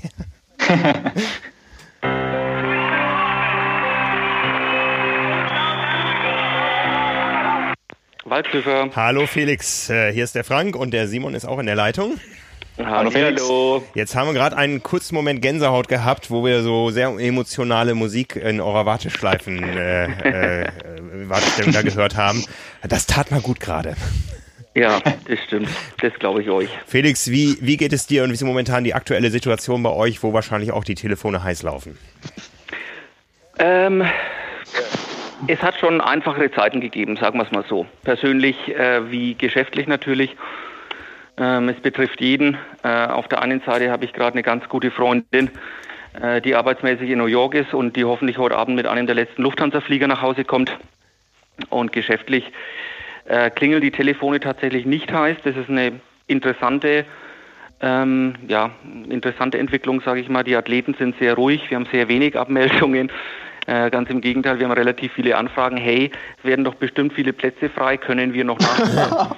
also es ist wirklich, es ist, also in, der, in diesem ganzen Drama ist es wirklich schön, solche, solche Anrufe und E-Mails zu sehen. Und ähm, heute Morgen war ich äh, einkaufen und äh, hat mich eine Homestay Mom angesprochen, äh, Sie sind doch der Herr Walkshöfer, ich hoffe so sehr, dass das äh, Ganze stattfindet, weil äh, ich mache das jetzt 20 Jahre und äh, ohne meine Athleten kann ich mir doch einen Sommer nicht vorstellen. ja, das hört sich alles sehr schön an, aber die Einschläge kommen näher. Jetzt werden Rennen schon im Juni abgesagt. Ihr seid Anfang Juli mit der Challenge Rot oder wenn wir persönlich sprechen, müssen wir natürlich sagen, mit dem Challenge Rot dran. ähm, ja, wie, wie groß sind die Sorgenfalten? Äh, du, die Sorgenfalten sind nicht mal so groß, äh, Frank, weil äh, wir nicht im Driver-Seat sitzen. Das ist für uns eine neue Situation, sage ich ganz ehrlich. In all den Jahren, wo ich jetzt für die Veranstaltung verantwortlich war, äh, konnten wir Dinge entscheiden und jetzt sitzen wir auf dem Beifahrersitz. Mhm. Äh, wie ihr wisst, seit oder hat Bayern äh, gestern den Katastrophenfall ausgerufen, äh, der jetzt bis zum 19. April gilt. Ähm, die Entscheidungsmöglichkeiten sind auch momentan von den Gesundheitsämtern und Genehmigungsbehörden und Landratsamt abgenommen. Es wird jetzt nur noch in München äh, entschieden. äh, für äh, den Vollzug des Infektionsgesetzes ähm, äh, des ähm, Gesundheitsministeriums. Ähm, und da fallen jetzt die Entscheidungen. Und da müssen wir jetzt einfach momentan abwarten. 19. April ist jetzt die nächste Deadline wo etwas äh, verkündet wird, wie es dann weitergeht. Und da hängen wir natürlich alle dran. Wie, wie hast du so die Entwicklung erlebt? Ähm, das hängt ja wahrscheinlich auch so ein bisschen davon ab, wie man persönlich äh, mit solchen Meldungen umgeht. Also am Anfang des Jahres, als es nur in China präsent war, haben das viele Leute noch belächelt. Und ähm, bist du da jemand, der sich da schon aktiv drüber Gedanken gemacht hat, welche Ausmaße das annehmen könnte? Oder war das jetzt relativ schlagartig, als es auch in Deutschland irgendwie quasi im 24-Stunden-Takt äh, so viele neue Meldungen äh, gab, dass man gar nicht mehr hinterherkam? Also genauso ging es mir schon ehrlicherweise. Äh, man ist zum Teil überhaupt nicht mehr hinterhergekommen. Auch jetzt überschlagen sich ja noch die Ereignisse ähm, mit den verschiedenen Meldungen. Ähm, persönlich bin ich ganz ehrlich, habe ich am Anfang äh, eher gedacht, okay, das wird schon nicht so schlimm werden. Auch was jetzt mein, mein äh, persönliche Geschichte an, an diese äh, Vorkommnisse angeht. Äh, aber mittlerweile halte ich Abstand zu meiner Mutter, äh, die äh, ein Problem hat, sage ich mal, mit ähm, ihrem Immunsystem mhm. ähm, und achte da schon drauf. Ich selber habe keine Angst davor, aber ich habe natürlich Angst, äh, dass ich eventuell ähm, das Corona bekommen könnte und weitertragen könnte. Mhm. Nun ist ja Rot ein singuläres Ereignis im Jahreskalender. Es ist äh, etwas anderes, ob ich jetzt Trainingslager über das ganze Jahr ausrichte oder ob ich ähm, an einem einzigen Ereignis eigentlich mein ganzes äh, Geschäftsjahr festmache. Wie sehr Absolut. würde es euch treffen, wenn äh, dieses Jahr, äh, auch wenn ihr auf dem Beifahrer sitzt, ähm, es heißt, äh, Challenge Rot kann nicht stattfinden? es würde uns natürlich wie alle anderen auch äh, gewaltig treffen. Das ist ganz klar. Ähm, allerdings, wir arbeiten ähm, parallel an diesem Rennen und zwar noch mit, mit voller Kraft.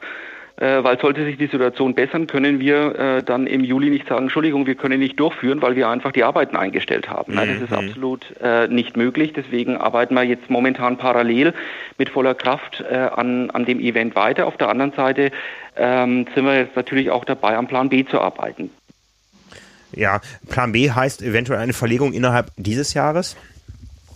Frank, kann ich zum jetzigen Zeitpunkt, wo die ganze Situation so volatil ist, noch gar nicht sagen, weil ich ja. auch äh, ehrlicherweise äh, nicht irgendwas jetzt fahrlässigerweise sagen möchte, was ich dann in der Woche schon wieder kassieren muss. Ähm, wichtig ist, und äh, so haben wir es jetzt auch die letzten Tage gehalten, wir haben uns äh, immer direkt an die Athleten gewendet per E-Mail. Äh, zum Beispiel haben wir jetzt auch äh, den Athleten mitgeteilt, dass unsere Abmeldefrist verlegt wurde vom 31. März auf 30. April. Äh, gilt für alle Athleten. Ähm, da haben wir sehr viel positives Feedback bekommen. Ähm, also immer dann, wenn, wenn wir etwas wissen, immer dann, wenn eine Entscheidung gefallen ist, wenden wir uns immer sofort direkt an die Athleten. Aber es ist momentan ein bisschen wie Blick in die Glaskugel. Ne? Habt ihr denn für euch persönlich eine Deadline, äh, wo ihr sagt, bis dahin müssen wir Klarheit haben, sonst können wir das Rennen nicht durchführen? Also ich sag mal so, ähm, aktuell ist mal der 19. April so eine Deadline, die ist vom Staat vorgegeben.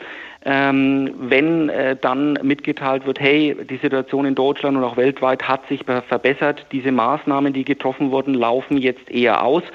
Es ist natürlich eine andere Aussage wie am 19. April, wenn es heißt, okay, äh, es ist äh, genauso schlimm wie vorher äh, und äh, für die nächsten sechs Monate wird es kein Rennen geben. Also wir hängen da tatsächlich äh, an den Entscheidungen der Regierung mhm. ab. Ist die Anfragelage da von euch oder an euch eine andere, ob jetzt ein Profi sich meldet oder ein Age-Grupper? Es ist für alle gleich. Es ist für alle gleich. Ich habe gestern mit Altersklassenathleten gesprochen. Ich habe gestern mit äh, persönlichen Freunden aus Israel gesprochen, die momentan gar nicht ausreisen dürften. Und ich habe gestern auch mit dem Felix ähm, telefoniert, Manager vom Jan Frodeno. Mhm. da ist die Aussage überall gleich. Ja, ja, es bleibt uns allen äh, das Beste zu hoffen. Äh, äh, wir, wir freuen uns auf ein gigantisches Rennen in Rot. Ähm, und ich sag mal, wenn die ganze Saison 2020 nicht stattfinden kann, dann nehmt ihr das Starterfeld, was ihr habt, bitte mit ins neue Jahr. wir packen einfach alles ein und äh, probieren es in dem neuen Jahr. Wichtig ist, Frank, äh, dass wir gesund bleiben, dass wir alle miteinander, vor allem unsere Triathlon-Community, jetzt äh, den Spirit hochhalten ähm, füreinander da sein, für Freunde da sein, für Familien da sein. Und ich glaube, solche Krisenzeiten bergen, auch immer die Chance, so das Beste aus Menschen rauszuholen. Und ich glaube, da müssen wir jetzt alle dran arbeiten. Da sind wir auf jeden Fall, was das Menschliche betrifft, äh, bei euch an, in bester Beratung, ja. Also es gibt, glaube ich, kein herzlicheres Rennen als das in Rot und da freuen sich eine ganze Menge drauf. Von daher hoffen wir, dass es so stattfinden kann, wie es geplant ist. Wir werden euch nicht enttäuschen. Das kann ich versprechen, wie auch immer das Ganze rausgehen wird. Das hören wir sehr gerne. Vielen Dank, Felix Weichshöfer. Sehr danke, Felix. Danke euch. Tschüss. Viele Grüße an Ciao. die Familie. Danke. Ihr auch. Ciao. Ciao. Ciao. Ja, ein. Puh. Ja. Ja. Also es, ich glaube, das müssen wir immer festhalten. Wir können natürlich Prognosen abgeben und, und äh, Einschätzungen abgeben, aber äh, wie Felix schon sagte, in die Glaskugel blicken kann niemand von uns, aber wir müssen uns eins und eins äh, zusammenzählen und ähm, Dinge einordnen. Ja, und dafür ist es einfach wichtig, dass wir, wie wir es in diesem Podcast machen, auch mit vielen Leuten sprechen. Ja, ich glaube, die, die verschiedenen Perspektiven darauf sind eben auch ganz wichtig, weil man, glaube ich, kaum sich sonst vorstellen kann, umfassend, was das alles bedeutet. Also man ist ja so sehr immer zu Recht auch mit seiner eigenen Lage beschäftigt und äh, mit den Rennen, die ausfallen oder dem Trainingslager oder eben äh, auch mit vielleicht dann Angehörigen, äh, Verwandten, Freunden, die, wenn es sie trifft, äh, es sie schlimmer betreffen würde. Und äh, jeder hat da eben eine andere Sicht und ist daran anders beteiligt, ob jetzt gesundheitlich oder, oder wirtschaftlich. Und ähm, so, so schlimm, sage ich mal, es auch ist, äh, dass das alles so negativ ist, äh, trotzdem ist es natürlich interessant zu hören, wie damit umgegangen wird. Ja, absolut. Weil es, weil es eben auch den, die, das Verständnis für die Lage aus verschiedenen Perspektiven erleichtert. Ja, das, das auf jeden Fall. Ja, wir haben noch einen weiteren Gesprächspartner geplant und äh, du hast es eben schon erwähnt im Gespräch mit Dan Lorang. Wir wollen sprechen mit Justus Nieschlag und ich muss einmal gerade mir hier die Verbindung aufbauen und dann kann es auch schon losgehen.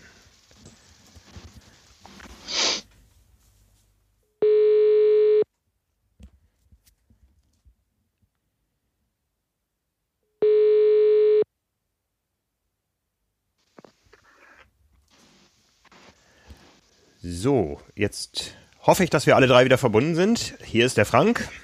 Ich bin auch da. Hier ist Justus. Hallo Justus. Hi, Justus.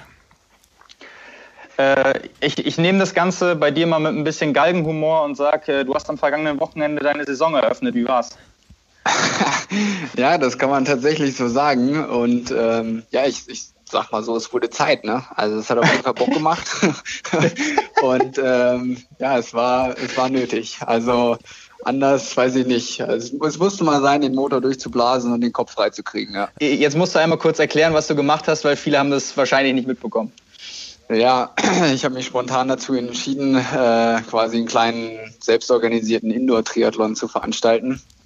Ähm, und zwar haben hier meine Trainingskollegen in Saarbrücken, die haben halt diesen Bonn-Test simuliert, äh, den wir ja eigentlich von, von der DTU ähm, veranstaltet hätten, also diese Leistungsüberprüfung mit 800 Meter Schwimmen und dann am Nachmittag ähm, fünf Kilometer Laufen. Und ja, ich hätte eigentlich an dem Wochenende gerne den Europacup in Huelva ähm, absolviert, aber der wurde ja dann spontan abgesagt und das war jetzt schon das zweite Rennen, auf das ich dann quasi hingetapert habe und was kurz vorher abgesagt wurde. Und ja, dann kam ich irgendwie auf die Idee und habe das mit Dan dann abgestimmt, äh, dass wir einfach äh, den 800 Meter Test mitschwimmen und dann, dass ich dann selber quasi so einen kleinen Indoor-Triathlon veranstalte und ja, er sagt, er wäre so jetzt nicht auf die Idee gekommen, mir das zu, äh, vorzuschlagen, aber er, er, fand die Idee eigentlich gut und hat mir dann äh, ein Radprogramm zusammengestellt. Da bin ich dann eine Stunde Rad gefahren auf Swift. Also ich habe den 800-Meter-Test mit den anderen gemacht, bin dann rübergelaufen bei uns in den Rollenraum, äh, eine Stunde auf Swift ähm, mein Programm abgespult und bin dann noch auf dem Laufband fünf Kilometer äh, sportlich angelaufen und dann äh, noch fünf Kilometer ausgelaufen und habe dann so meinen ersten Indoor-Triathlon absolviert. Ja. Hilf, hilf, uns mal auf die Sprünge. Wie, wie fit bist du? Was kam da für Zeiten und Leistungen bei raus?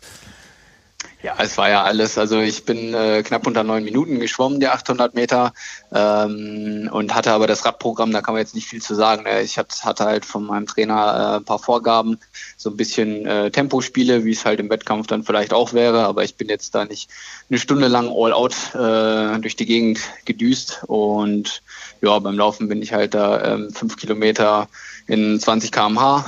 Ähm, gelaufen und dann fünf Kilometer einfach locker ausgelaufen. Genau. Für, für die Leute, die es nicht gesehen haben, du hast es richtig ernst gemacht, auch mit Einteiler und auf dem Laufband mit Sonnenbrille aufsetzen und Stirnband. Also wirklich äh, maximale Simulation. Das war schon richtig Wettkampffeeling wahrscheinlich. ja, definitiv. Ja, es war alles wirklich so. Ich habe versucht, das so wie im Wettkampf zu machen. Äh, hatte kurz noch überlegt, ob ich einfach nach dem Schwimmen auch am Fahrrad noch schnell den Helm einmal aufsetze und danach wieder absetze. Aber habe dann gedacht so, ja okay, äh, das brauchst du jetzt nicht unbedingt, aber mein Stürmband hatte ich auf jeden Fall auf und äh, ja, habe schon versucht, irgendwo so realistisch oder so, so ähnlich zu machen, wie ich es im Wettkampf dann auch einfach auch machen würde. Ist äh, sehr, sehr schön und erfrischend, dass wir heute in diesem Podcast tatsächlich nochmal lachen können. Ähm, ja. Aber du hast es gerade schon angesprochen, mal Hand aufs Herz. Bei dir sind es jetzt äh, mittlerweile drei Rennen insgesamt, äh, die schon abgesagt wurden, die du sonst gemacht hättest. Äh, wie groß ist da auch der, der Frust, der da jetzt irgendwie durchkommt? Ja, der ist, äh, ja, der ist schon riesig, kann man sagen. Ne? Also es war jetzt zweimal wirklich so, dass ich im, Prinzip schon auf gepackten Taschen gesessen habe und es war zweimal so, dass ich eine Stunde oder zwei Stunden später äh, im Auto gesessen hätte Richtung Flughafen und dann kam erst die Absage. Ähm, gut, jetzt kann ich anders sagen, ich kann froh sein, dass ich nicht schon im Flieger saß. Äh, es gibt mhm. andere, hier der Chris Ziemer zum Beispiel, ähm, der saß im Flieger, als die Info kam. Also der hat jetzt sich ein schönes Wochenende in Spanien kurz gemacht. Er hat es zum Glück auch wieder nach Deutschland geschafft gestern Abend. Äh, wer weiß, wie lange das noch so funktioniert. Ähm, ja. Aber ja, gut, und mit der Super League, das war jetzt schon ein bisschen früher klar. Das ist dann bisschen einfacher zu verarbeiten. Aber ja, es, es gibt ja stündlich oder auf jeden Fall täglich immer neue Einschnitte, neue Meldungen und ähm, ja, das ist schon eine harte Nummer. Also jetzt gestern hieß es noch, okay, oder, oder vorgestern, äh, dass das Kader, also dass das Training am Olympiastützpunkt reduziert wird. Es dürfen nur noch Kaderathleten ähm, ins Schwimmtraining kommen. Also wir waren dann nur noch mit drei oder vier Athleten dann da vor Ort.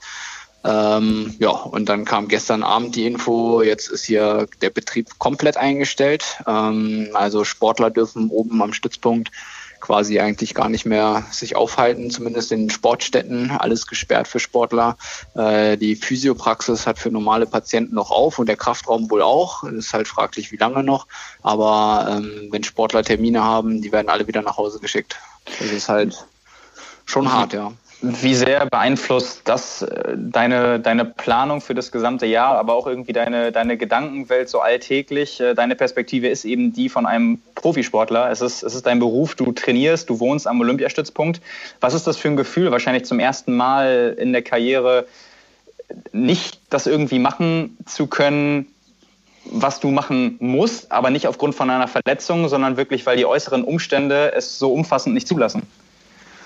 Ja, es ist auf jeden Fall nicht einfach. Also ich habe, glaube ich, äh, ja, ich, ich kriege immer relativ schnell schlechte Laune. Ähm, das äußert sich dann dadurch, dass ich einfach nicht mehr viel sage und einfach so ja, selten lächle und äh, mich so ein bisschen irgendwie zurückziehe. Ähm, also, ich kenne das auch, bei mir ist das immer dann Schokolade. Ja, ja, ich habe, ja, ja, da, ja, Schokoladenvorrat ist aufgefüllt, keine Sorge. okay. Äh, ich habe jetzt, ich habe noch kein, habe noch keine Hamsterkäufe gemacht, ähm, aber Schokolade ist immer an Bord. aber nee, da, ja, meine Freundin äh, fängt mich da so ein bisschen auf. Äh, das ist auf jeden Fall eine harte, harte Nummer und ähm, ja, also man versucht halt, man plant immer neu, aber man plant ja auch so ein bisschen ins Ungewisse. Und der Dan tut mir da auch irgendwie ein bisschen leid, weil ich ständig anrufe und sage, okay, Schwimmen geht jetzt auch nicht mehr, was machen wir jetzt? Und äh, okay, Wettkämpfe abgesagt, was machen wir jetzt? Und ja, es ist, es ist besonders schwierig, so ein bisschen ins ähm, Blaue rein zu trainieren, sage ich mal. Im, Im Winter fällt einem das ja einfacher, weil man weiß, okay, jetzt erstmal Grundlage und dann bauen wir auf und dann sind ja irgendwann die Wettkämpfe absehbar. Ähm, gut, jetzt ist erstmal bis Ende April bei uns alles stillgelegt, aber ich vermute fast, dass das noch äh, also noch viel weiter. Also mal gucken, ob wir dieses Jahr überhaupt noch was machen. Ähm, und dann ist es halt tatsächlich echt schwierig, sich da, sich da zu motivieren und ähm, ja, es schwankt bei mir immer zwischen so, oh, irgendwie keine Lust auf gar nichts mehr ähm, oder okay, ich muss jetzt raus, richtig trainieren, äh, mir ordentlich einschenken, dann geht's mir besser. So, das wechselt mhm. sich immer je nach Infos so ein bisschen bei mir ab. Ja. Aber es ist, man, man kann irgendwie schon sagen, wenn es nach dir gehen würde und nicht nach dem Trainingsplan, wäre es mehr gefühlsorientiertes Training als äh, strukturiertes Training. Ja, ich, also, das war jetzt äh, zum Beispiel mit dem Triathlon, äh, habe ich jetzt mit Dan alles abgesprochen und ähm, ja, auch so, ähm, sage ich mal, bin ich nicht ganz fernab von dem, äh, was auf dem Plan steht. Ich halte mich da schon dran und äh, ziehe das so weit durch. Ähm, ja, es ist bloß immer so ein bisschen von der Stimmung her schwankend, sage ich mal. Für dich würde ja. es ja Ende Mai um die Olympia-Qualifikation gehen beim DTU-internen Quali-Wettkampf in Kienbaum. Wie bist du mit den anderen Athleten da im Kontakt? Was das Event betrifft und äh, wie, wie weit lasst ihr euch gegenseitig in die Karten blicken? Ja, ähm, sage ich mal, ist ein bisschen schwierig, ähm, weil zum Beispiel der Valentin und äh, Jonas, die sind ja gerade noch auf Mauritius da, die haben ja noch das, den letzten Wettkampf quasi, den es gab, äh, mitgenommen. Ähm, mhm. Ich weiß gar nicht, wann die zurückkommen, wenn sie denn zurückkommen. ist ja auch alles immer fraglich. Ähm, von daher ist im Moment sowieso schwierig. Ähm, ich weiß nicht, also äh, mal schauen. Es heißt ja, dass äh, da wird mal dran festgehalten, muss sowieso die aktuelle Lage äh, oder erstmal abwarten, wie sich das entwickelt.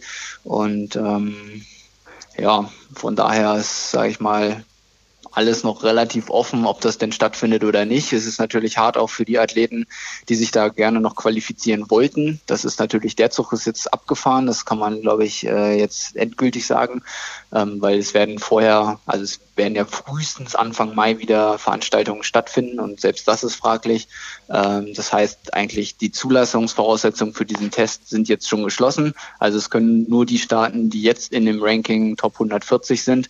Ähm, das wird den Kreis wahrscheinlich noch mal ein bisschen verkleinern und äh, ja. So ist da die, der aktuelle Stand. Wir haben ja vor ein paar Minuten noch mit äh, Dan selbst gesprochen. Könnte ich deswegen auch ein bisschen beruhigen. Also der hat immer noch sehr, sehr viel Lust an seinem Job und schreibt auch gerne die Trainingspläne und schreibt sie auch gerne nochmal um. Äh, also da, da, musst du dir, glaube ich, keine Gedanken machen. Er hat uns aber auch verraten, dass er quasi mit den Kurzdistanzlern, äh, sprich auch mit dir, erstmal so plant, was das Training angeht, als wenn es die Olympischen Spiele dieses Jahr geben würde. Ähm, ja, ja, also wir sind, ja. Ja, ist, ist, ist es für dich im Training, gerade weil du jetzt gesagt hast, es ist so schwer teilweise auch für dich mittlerweile, dich zu motivieren, ist das überhaupt noch ein Motivationsfaktor? Oder brauchst du mittlerweile andere Sachen, die dich überhaupt dann zum, zum Training bringen, weil du irgendwie sagst, okay, es gibt vielleicht Momente, wo du das Ganze für dieses Jahr schon abgehakt hast? Ja, ja, wie gesagt, das ist halt alles nicht so ganz einfach, weil ja jeden Tag irgendwelche neuen Einschränkungen kommen. Ähm, ich bin froh, dass ich noch draußen äh, Radfahren und laufen kann. Ähm, Schwimmtraining haben wir jetzt seit heute durch Zugseil ersetzt. Ähm, ja, ansonsten warte ich noch auf die Info. Ähm, es soll ja wohl vom DOSB so eine Aktion geben, dass wir vielleicht in Kienbaum trainieren können unter Quarantäne. Ähm, sprich, da kommt nur jeder rein, der vorher getestet wurde und du darfst da auch zum Radfahren und Laufen nicht mehr raus, sondern du bist einmal da, dann bist du da oder du bist halt weg. mhm. ähm, da wäre es dann wohl möglich, auch irgendwie schwimmen zu gehen. Und ähm, ja, ansonsten klar äh, versuche ich auch noch da irgendwie an dem Ziel festzuhalten. Und wie gesagt, das Training, äh, wir haben jetzt nicht irgendwie rausgenommen. Es gibt auch andere Athleten jetzt, die haben gesagt, okay, wir machen jetzt erstmal so ein bisschen so eine Art Saisonpause, um mal ein bisschen Luft am Kopf zu lassen. Ähm, ja, wir, wir machen jetzt einfach erstmal weiter als wäre nichts so ungefähr oder soweit es denn irgendwie geht und versuchen uns bestmöglich vorzubereiten. Ähm, ja, ich denke, wenn man jetzt irgendwo auch absehen kann oder irgendwas wieder planbarer wird, dann, dann wird es auch einfacher, aber ja, immer mit diesen Rückschritten oder den Stolpersteinen, die einem da in den Weg gelegt werden und das alles so ein bisschen ins Blaue, ähm, fällt es mir persönlich äh, halt ziemlich schwierig, ähm, mich da teilweise zu motivieren. Aber ähm, ja, vielleicht gehen andere Athleten oder können andere Athleten damit einfacher umgehen. Äh, das geht bei mir jetzt halt nicht so spurlos vorbei. Ähm, ja, aber ich schließe mich jetzt auch nicht zu Hause ein. Die meisten anderen Athleten äh, sind ja Age-Grupper und die haben eben gar keine Zugangsmöglichkeit mehr zur Wasserfläche. Erzähl uns mal, wie läuft euer Zugseiltraining ab? Wie oft äh, macht ihr das und welche Programme stehen da so auf dem, auf dem Plan? Ja, wir haben ja jetzt erst angefangen damit und äh, ich muss das halt auch, sage ich mal, vorsichtig gestalten. Äh, Zugseil ist ja doch nochmal ein bisschen was anderes und ähm, ja, wir wollen da jetzt nichts riskieren, dass ich da jetzt dann irgendwo eine Überlastung in der Schulter oder so bekomme. Also ich habe heute mal geschmeidig angefangen und habe halt äh, zwei Serien gemacht. Ähm, habe angefangen eine Minute, zwei Minuten, drei Minuten und das wieder runter, also zwei Minuten, eine Minute. Davon zwei Durchgänge, ähm, immer 45 Sekunden Pause dazwischen, drei Minuten Serienpause und ähm, ja, das erstmal so locker zum Einstieg, damit äh, die Muskulatur sich daran gewöhnen kann. Und dann müssen wir mal schauen, wie das so wirkt. Und ja, ich denke, wir bleiben so vom, vom Rhythmus da irgendwie so drin, alle zwei Tage vielleicht, äh, und werden dann die Anzahl der Serien einfach ein bisschen hochziehen und mal schauen, wie der, wie der Körper da so drauf reagiert. Auf jeden Fall interessant, ja. Äh, du hast gerade schon über die Einschränkungen am Olympiastützpunkt äh, gesprochen, was ihr noch machen dürft, was nicht. Äh, große Frage ist ja momentan auch äh, Ansammlung von einer, einer, Gruppe. Bei Athleten ist es wahrscheinlich dann von einer Trainingsgruppe. Ähm, ihr werdet ja wahrscheinlich auch Einheiten haben, die äh, irgendwie allein macht. Gibt es da klare Ansagen, dass ihr allein trainieren sollt? Wollen viele allein trainieren? Was ist da so los? Ja, wie gesagt, also es gibt eigentlich gar kein Gruppentraining mehr. Gestern hat noch ein Schwimmtraining stattgefunden, da waren aber nur Kaderathleten, also wir waren zu viert auf acht Bahnen verteilt. Von daher konnten wir auch den seitlichen Sicherheitsabstand konnten wir auch einhalten. Ähm, ansonsten findet eigentlich das komplette Training selbstständig ähm, statt. Und äh, wir sind halt einfach angehalten, das äh, in absoluten Kleingruppen besser halt alleine auch äh, zu absolvieren. Und ähm, ja, ich sag mal, der Rest findet ja eh dann erstmal draußen statt. Das Wetter ist ja im Moment zum Glück auch gnädig. Das, das macht es halt auch einfacher. Ähm, denn ansonsten, ja, wäre es auch ein bisschen schwierig, sage ich mal, weil wir haben oben gar keine Zugänge mehr. Es ist alles Heimtraining beziehungsweise ja, draußen. Ja. Ja, nicht so einfach.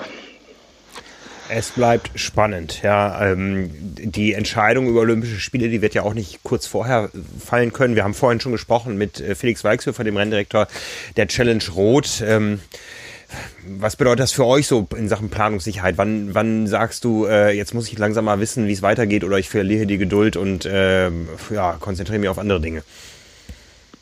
Ja, es wäre schon, wär schon schön, wenn man zeitnah jetzt dann informiert werden würde. Ähm, ich hatte ja auch schon am äh, wann war das? Sam Samstag, glaube ich, habe ich ja meinen mein Testwettkampf da gemacht.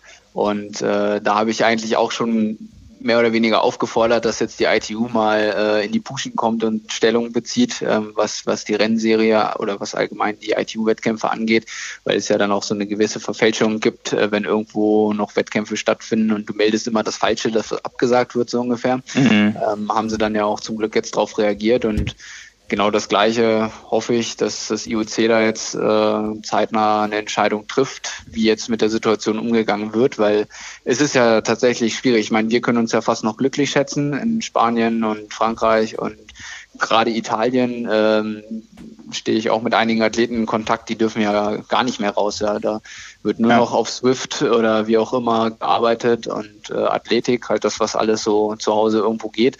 Ähm, aber die dürfen selbst zum, zum Laufen zum Lauftraining nicht mehr raus. So, ne? Das ist halt irgendwo schwierig, sich dann auf Olympische Spiele vorzubereiten. Und ähm, ja, von daher hoffe ich, dass einfach bald eine Entscheidung getroffen wird, wie man mit der Situation umgeht und ähm, dass jeder dann auch genau weiß und Planungssicherheit hat, ähm, wie es weitergeht. Als Athlet, der am Olympiastützpunkt trainiert, hast du ja auch Kontakt zu Athleten anderer Sportarten. Äh, kann man da irgendwo sagen, die reagieren alle gleich, äh, stehen alle vom gleichen Problem oder sind Triathleten da irgendwo besonders? Ähm, ja, ist schwer zu sagen. Also bei den Schwimmern, die haben halt ähnliche Maßnahmen ergriffen. Die waren nur noch zu dritt da, also waren auch nur noch die absoluten ähm, Topstars quasi da, die sich auf Olympia vorbereiten. Ähm, ja, für die ist halt schwierig, weil als Schwimmer ja, bist du halt irgendwo an Wasserzeiten gebunden. Ähm, von den Ringern weiß ich, die haben den kompletten Betrieb eingestellt. Ähm, die trainieren gar nicht mehr. Also die bräuchten ja halt auch unten die Ringerhalle bei uns und Krafträume. Mhm. Also die sind, bleiben alle zu Hause und ähm, ja, von daher sage ich mal, haben wir mit Triathlon ja noch eine gnädige Sportart. Ne? Also davon, wir können zwei Drittel der Sportarten können wir draußen im Freien absolvieren und sind eigentlich äh, wenig gebunden an an Dinge. Das Einzige, was halt uns fehlt, sind jetzt Wasserzeiten. Das kann man halt eine gewisse Zeit über so Zugseilgeschichten oder andere Dinge kompensieren. Aber es ist ja doch was anderes. Ähm, halt Wassergefühl geht ja dann auch irgendwann flöten. Und ähm, von daher allzu lange ohne, ohne richtig Wasser mal zwischen den Händen gehabt zu haben, ist, äh, ist dann halt auch schwierig. Was ist deine Wunschwassertemperatur in den Seen in der Umgebung? Ab wann würdest du da einsteigen können? Ja, ich sag mal, ich bin ja gut ausgestattet mit Neo und da gibt's ja noch so ein paar Neopren-Badekappe und so Geschichten. Von daher, äh, ein bisschen muss wahrscheinlich noch. äh, ich war ja auch schon im Trainingslager in Portugal im Meer, da hat es, weiß ich gar nicht, so um die 15 Grad oder so. Ähm, ich sag mal, das ist so eine Temperatur, da kann man zumindest mal reinhüpfen und, und eine Stunde oder so wegrudern. Äh, ähm, ja, viel kälter, da wird's dann schon schwierig. Ja. ja. Ja. ja, also auch da bleibt uns nur dir das Beste zu wünschen, uns allen das Beste zu wünschen. Ähm, vor allen Dingen jetzt äh, gesund zu bleiben. Ich glaube, das ist für euch jetzt das A und O. Also wir sagen ja alle, wir werden so ein Infekt, wenn er uns denn erwischt, irgendwo wegstecken. Aber äh, in der hochsensiblen Phase, in die ihr jetzt geht, wenn denn der Hauptsaisonhöhepunkt bestehen bleibt, ähm, da ist das natürlich dann auch jetzt nicht ratsam oder nicht äh, äh, förderlich, wenn man da irgendwo mal zwei, drei, vier Wochen komplett rausgenommen wird. Definitiv, ja. Das wäre bitter. Ja. Ja, Justus, wir danken dir. Wir wünschen dir alles Gute. Ja, ich danke euch. Halt die Ohren steif danke. und äh, lass uns weiter daran teilhaben, wenn du zu außergewöhnlichen Trainingsmaßnahmen greifst. genau. Ja, dann gebe ich, gebe ich Info. Wunderbar. Alles klar. Einen schönen Abend. Alles Gute, bleib gesund. Also, bleib, bleib gesund. Bis dann. Bis dann. Tschüss. Danke. Ciao. Ciao. Ja, vier Gesprächspartner, vier völlig verschiedene ähm, Betätigungsfelder und vier völlig verschiedene äh, Bedürfnisse, die, die da zum Tragen kommen.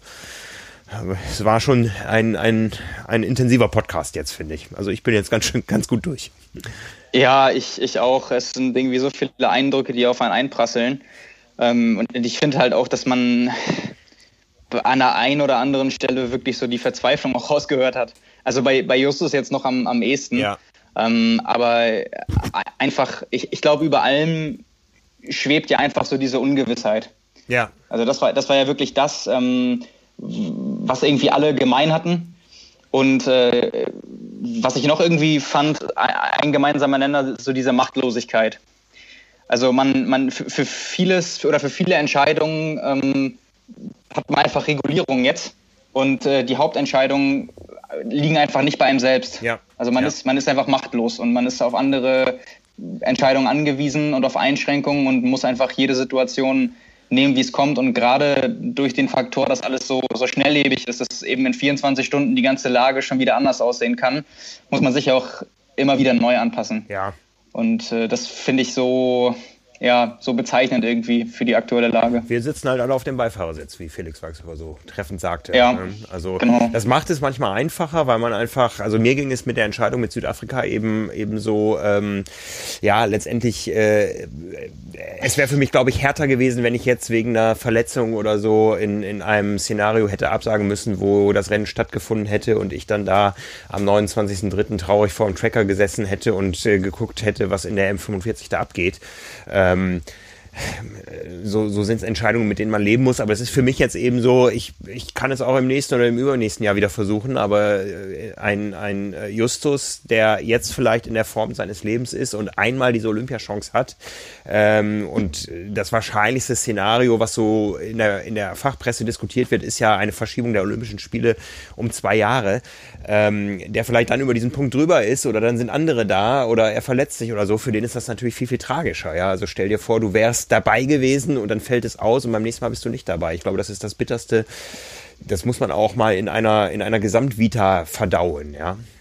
Ja, total. Das sind so viele äh, Schicksale, die daran hängen. Also da muss man sich ja wirklich klar machen, diese Sportler haben ihr Leben dem Sport gewidmet, ja. dem, dem Profisport und äh, eben Sportler von olympischen Sportarten auch ganz klar dem Ziel, einmal dabei zu sein ja. oder eine Medaille zu gewinnen oder was auch immer. Das ist wirklich ein, das ist ein Lebensziel für viele. Und äh, da am Ende eventuell sagen zu müssen, man hat das nicht geschafft, weil sowas dazwischen kam, ähm, ist halt ist halt extrem bitter. Also man sieht es ja auch gerade das, was Justus gesagt hat, die, die Chancen auf Qualifikationen Jetzt sind ja alle weg. Das gilt ja für, für Triathleten, die bis zum Cut-Off noch hätten was in der Rangliste machen können. Das gilt aber auch beispielsweise für die äh, Straßenläufer im Marathon. Mhm. Äh, also da, da waren, war ja vor ein paar Tagen auch ein ganz prominenter Post äh, von Athleten, die aus Kenia abgereist sind, die gesagt haben, äh, wir haben noch nie so verzweifelte Sportler gesehen. Äh, Sportler, die extra irgendwie aus Europa äh, nach Kenia kommen, zweimal, dreimal für mehrere Wochen ähm, so viel arbeiten, so viel investieren, äh, sich quasi einschränken äh, mit den Umständen, die man in Europa eigentlich hätte, auf die afrikanischen Bedingungen, um sich eben nur auf den Sport zu fokussieren. Und dann kommt die Ansage, okay, dein, dein Frühjahrsmarathon findet nicht statt. Ähm, also mir geht es jetzt dabei um, um eine ähnliche Perspektive wie bei Dan. Das ist alles nichts ähm, im Vergleich zu den Leuten, die davon so betroffen sind, dass sie eventuell um ihr Leben fürchten müssen. Aber wenn, wenn wir sind ein Sportpodcast und um diese Perspektive halt eben mal aufzumachen, ähm, da sind einfach viele Athleten am Boden. Ja. Also Sportler, die am Boden sind. Das ist, kann man, kann man nicht anders sagen. Ja. Nichtsdestotrotz können wir trotzdem irgendwo nur an alle appellieren, irgendwo positiv zu bleiben, auch wenn jetzt natürlich viele Themen, die wir besprochen haben, heute sehr problematisch sind. Aber ähm, es geht ja weiter. Das äh, Leben geht ja weiter und ähm, niemand von uns darf ja jetzt in eine komplette Lethargie äh, verfallen, was ja auch gefährlich wäre. Also erstmal können wir festhalten, wenn wir sportlich trainiert sind, werden wir wahrscheinlich auch einen Virusinfekt mit dem Coronavirus besser durchmachen, als wenn wir jetzt ähm, äh, deutliches Übergewicht hätten und eh schon kurzatmig wären. Äh, eine Geschichte, die viel durchs Netz geht momentan, ist das Thema, dass eventuell Blutkonserven knapp werden können könnten. Und äh, niemand von uns geht in einer Saison Blut spenden, um dann im Wettkampf kurzatmig zu sein. Äh, Blutverluste haben immer mit einem längeren Leistungsknick zu tun, aber vielleicht, wenn wir uns alle doch gesund fühlen, ist es jetzt ja ein Anreiz äh, zu sagen, ja, ähm, ich brauche jetzt nicht die maximale Sauerstofftransportkapazität meines Blutes, weil die Wettkämpfe ausfallen. Ich tue was Gutes für die Allgemeinheit. Ich spende mal ein bisschen Blut. Äh, ansonsten sorgen wir für Kurzatmigkeit. Wir haben, wie gesagt, vor, zukünftig jeden Dienstagabend mit euch auf die Rolle zu gehen, auf Swift ein äh, Group Workout zu fahren, was angelegt ist an die Trainingspläne von Power and Pace. Da wird jetzt auch sehr zeitnah das Programm online gehen, was in der Triathlon 179 schon abgedruckt ist. Da sind wir noch in den finalen Abstimmungen, äh, wie es ähm, angepasst wird, weil eben die Pläne, die wir abgedruckt haben, noch das Thema Schwimmtraining enthalten. Ähm, das wird auch in den ersten Online-Plänen so sein, aber es wird für alle die Möglichkeit geben, dann auch ein Update zu ziehen, äh, was eben ähm, Alternativen enthält. Da sind wir gerade dran. Also wir müssen natürlich auch ein bisschen mit der Entwicklung Schritt halten, sind gerade auch in den Vorbereitungen für das große Frühjahrs-Special, die Triathlon Special 1 2020, die ja immer ein bisschen übergreifend den Spaß am Triathlon vermittelt, viele Inhalte vermittelt, die auch zeitloser sind. Auch da wird es natürlich ein paar Modifikationen geben, aber das ist eine Ausgabe, die uns immer sehr am Herzen liegt ähm, die dann bald kommt und äh, schon sehr bald, und zwar morgen am Mittwoch, also einen Tag nach Veröffentlichung dieses Podcasts, kommt unsere aktuelle Ausgabe Triathlon 179. Ähm, ja, mit vielen spannenden Themen. Äh, Simon, welche hast du geschrieben? Äh, ich habe eine Hintergrundgeschichte zu der neuen äh, Laufschuhtechnologie geschrieben. Äh, habe da mit mehreren Experten gesprochen, Trainern, Athleten, äh, Entwicklern. Ähm, und dabei geht es eben um die Carbon-Technologie in den Laufschuhen, wobei man dann erfahren wird, es ist gar nicht die Carbonplatte an sich, äh, die da wirkt, ähm, fand ich für mich persönlich, äh, bin ja bekannter Laufschuhfanatiker, auch sehr, sehr interessant, da mal genauer reingucken zu können. Ähm, habe so interessante Fun Facts erfahren, wie das äh, beispielsweise Sokuni, da habe ich mit einem Entwickler gesprochen, 25 Prototypen seit 2017 entwickelt, hat bis zum äh, fertigen Schuh, der jetzt im April kommt, ähm, um eben das so zu gestalten, dass es die optimale Lösung ist für den jetzigen Stand. Ähm, ja, sehr, sehr spannend, wie ich äh, wie ich persönlich auch fand, nach all den Gesprächen und eben so ein bisschen beleuchtet, warum funktioniert dieses Prinzip, weil mittlerweile gibt es eben nicht nur den Nike Vaporfly, sondern äh, fast alle großen Hersteller haben ein Modell, was eben eine ähnliche oder die gleiche Technologie hat und warum das für viele funktioniert, was dahinter steckt und wo eben auch die Unterschiede sind, habe ich da herausgearbeitet. Äh, habe noch eine Geschichte, wir haben mit ihm gesprochen, Justus Nieschlag, ähm, mit Justus gemacht. Äh, wir haben ja vorgehabt, vor einigen Monaten äh, seinen Weg durch die Saison zu begleiten. wir haben letzte Woche im Podcast auch schon äh, darüber gesprochen, dass das eben die aktuelle Lage ähm, da so ein bisschen Strich durch die Rechnung gemacht hat, weil Rennen immer wieder abgesagt wurden. Auch das ist natürlich spannend, wie wir heute auch gemerkt haben, da so einen Einblick zu kriegen, wie geht man damit um aus verschiedenen Perspektiven. Aber klar, diese Serie wird jetzt einen ganz, ganz anderen Verlauf nehmen. Ähm, ja, aber darum rum äh, sind noch andere Themen dabei, die ein bisschen äh, ja, oder die nicht so sehr an das aktuelle Geschehen gebunden sind. Genau, wir blicken nochmal zurück auf die äh, Achterbahnfahrt ähm, vom Traum zum Albtraum des äh, Christopher Dales, mit dem wir auch schon im Podcast gesprochen haben. Ähm, verfolgen nochmal haarklein, äh, wie es denn dazu kam, äh, dass er erst äh, Ironman-Weltmeister wurde als gesamtschnellster jenseits des Profifeldes auf Hawaii und dann 14 Monate gesperrt wurde. Also das ist ähm, nochmal eine ja, fast eine Gänsehautgeschichte, wenn man das alles nochmal nachverfolgt, ja, ähm, wenn man sich ein bisschen versucht, da in Gefühlswelten hinein äh, zu versetzen.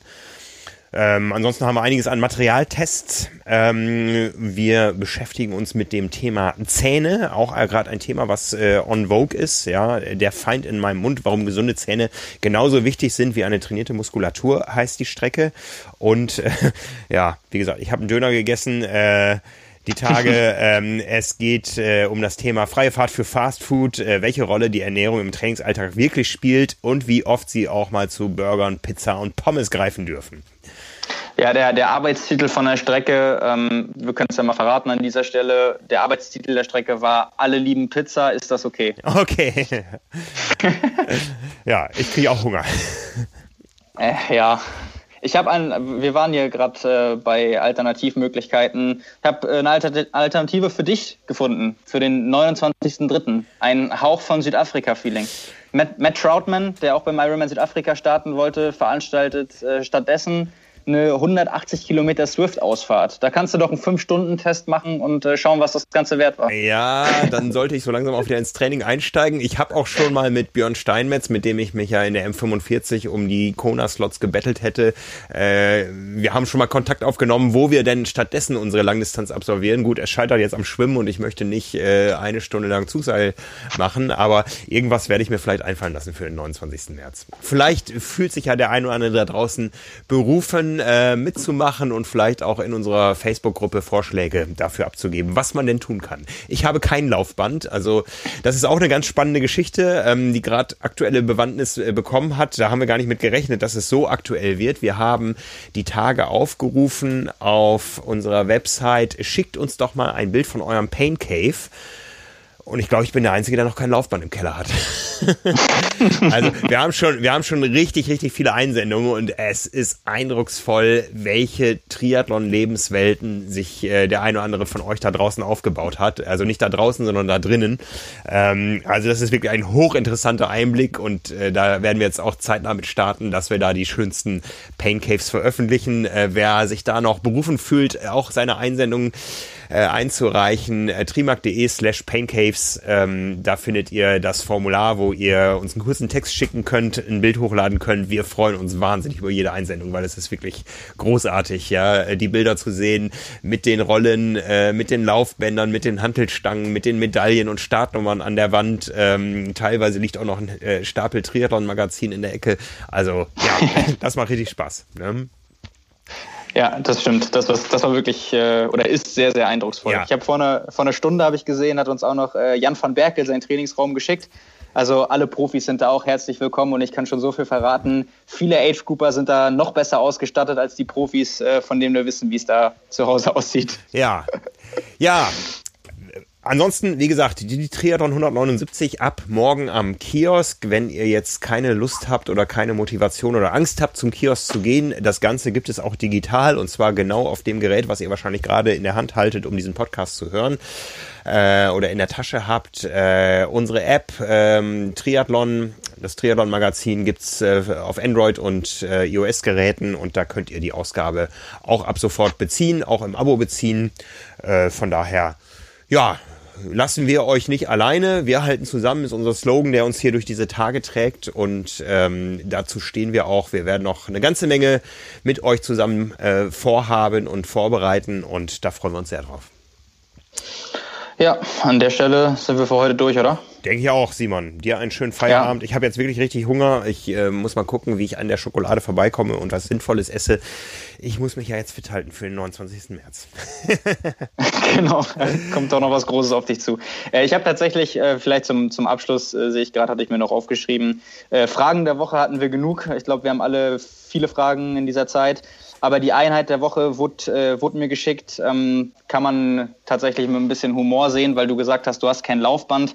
Ich weiß von dir auch, du hast keine Tiefgarage, aber es gab einen Post bei Strava, der jetzt mittlerweile auch ein bisschen viral gegangen ist. Da ist jemand acht Kilometer auf der Auffahrt seiner Tiefgarage oder einer Tiefgarage von dem Haus hin und her gelaufen, also so auf 60, 70 Meter. Acht Kilometer im irgendwie 5,45er Schnitt, um dann das Lauftraining zu ersetzen, weil in die Tiefgarage durfte er noch, vors Haus nicht ähm, ja, Not macht erfinderisch. Not macht erfinderisch. oh weia. Ja, so gehen wir wenigstens noch mit einem Schmunzeln aus dieser Ausgabe raus. Ihr da draußen, passt auf euch auf, bleibt gesund, achtet auf euch und vor allen Dingen auch auf eure Nächsten, auf die alten Menschen in eurer Nachbarschaft, in eurer Umgebung, die vielleicht eure Muskeln brauchen, mal beim Einkauf oder sonst was. Geht Blut spenden und ähm, dann hören wir uns nächste Woche in alter und neuer Frische wieder. Wir verabschieden uns. Schönen Abend dir, Simon. Danke, Frank. Dir auch. Vielen Dank fürs Zuhören und bis nächste Woche. Bis nächste Woche. Ciao, ciao. Ciao.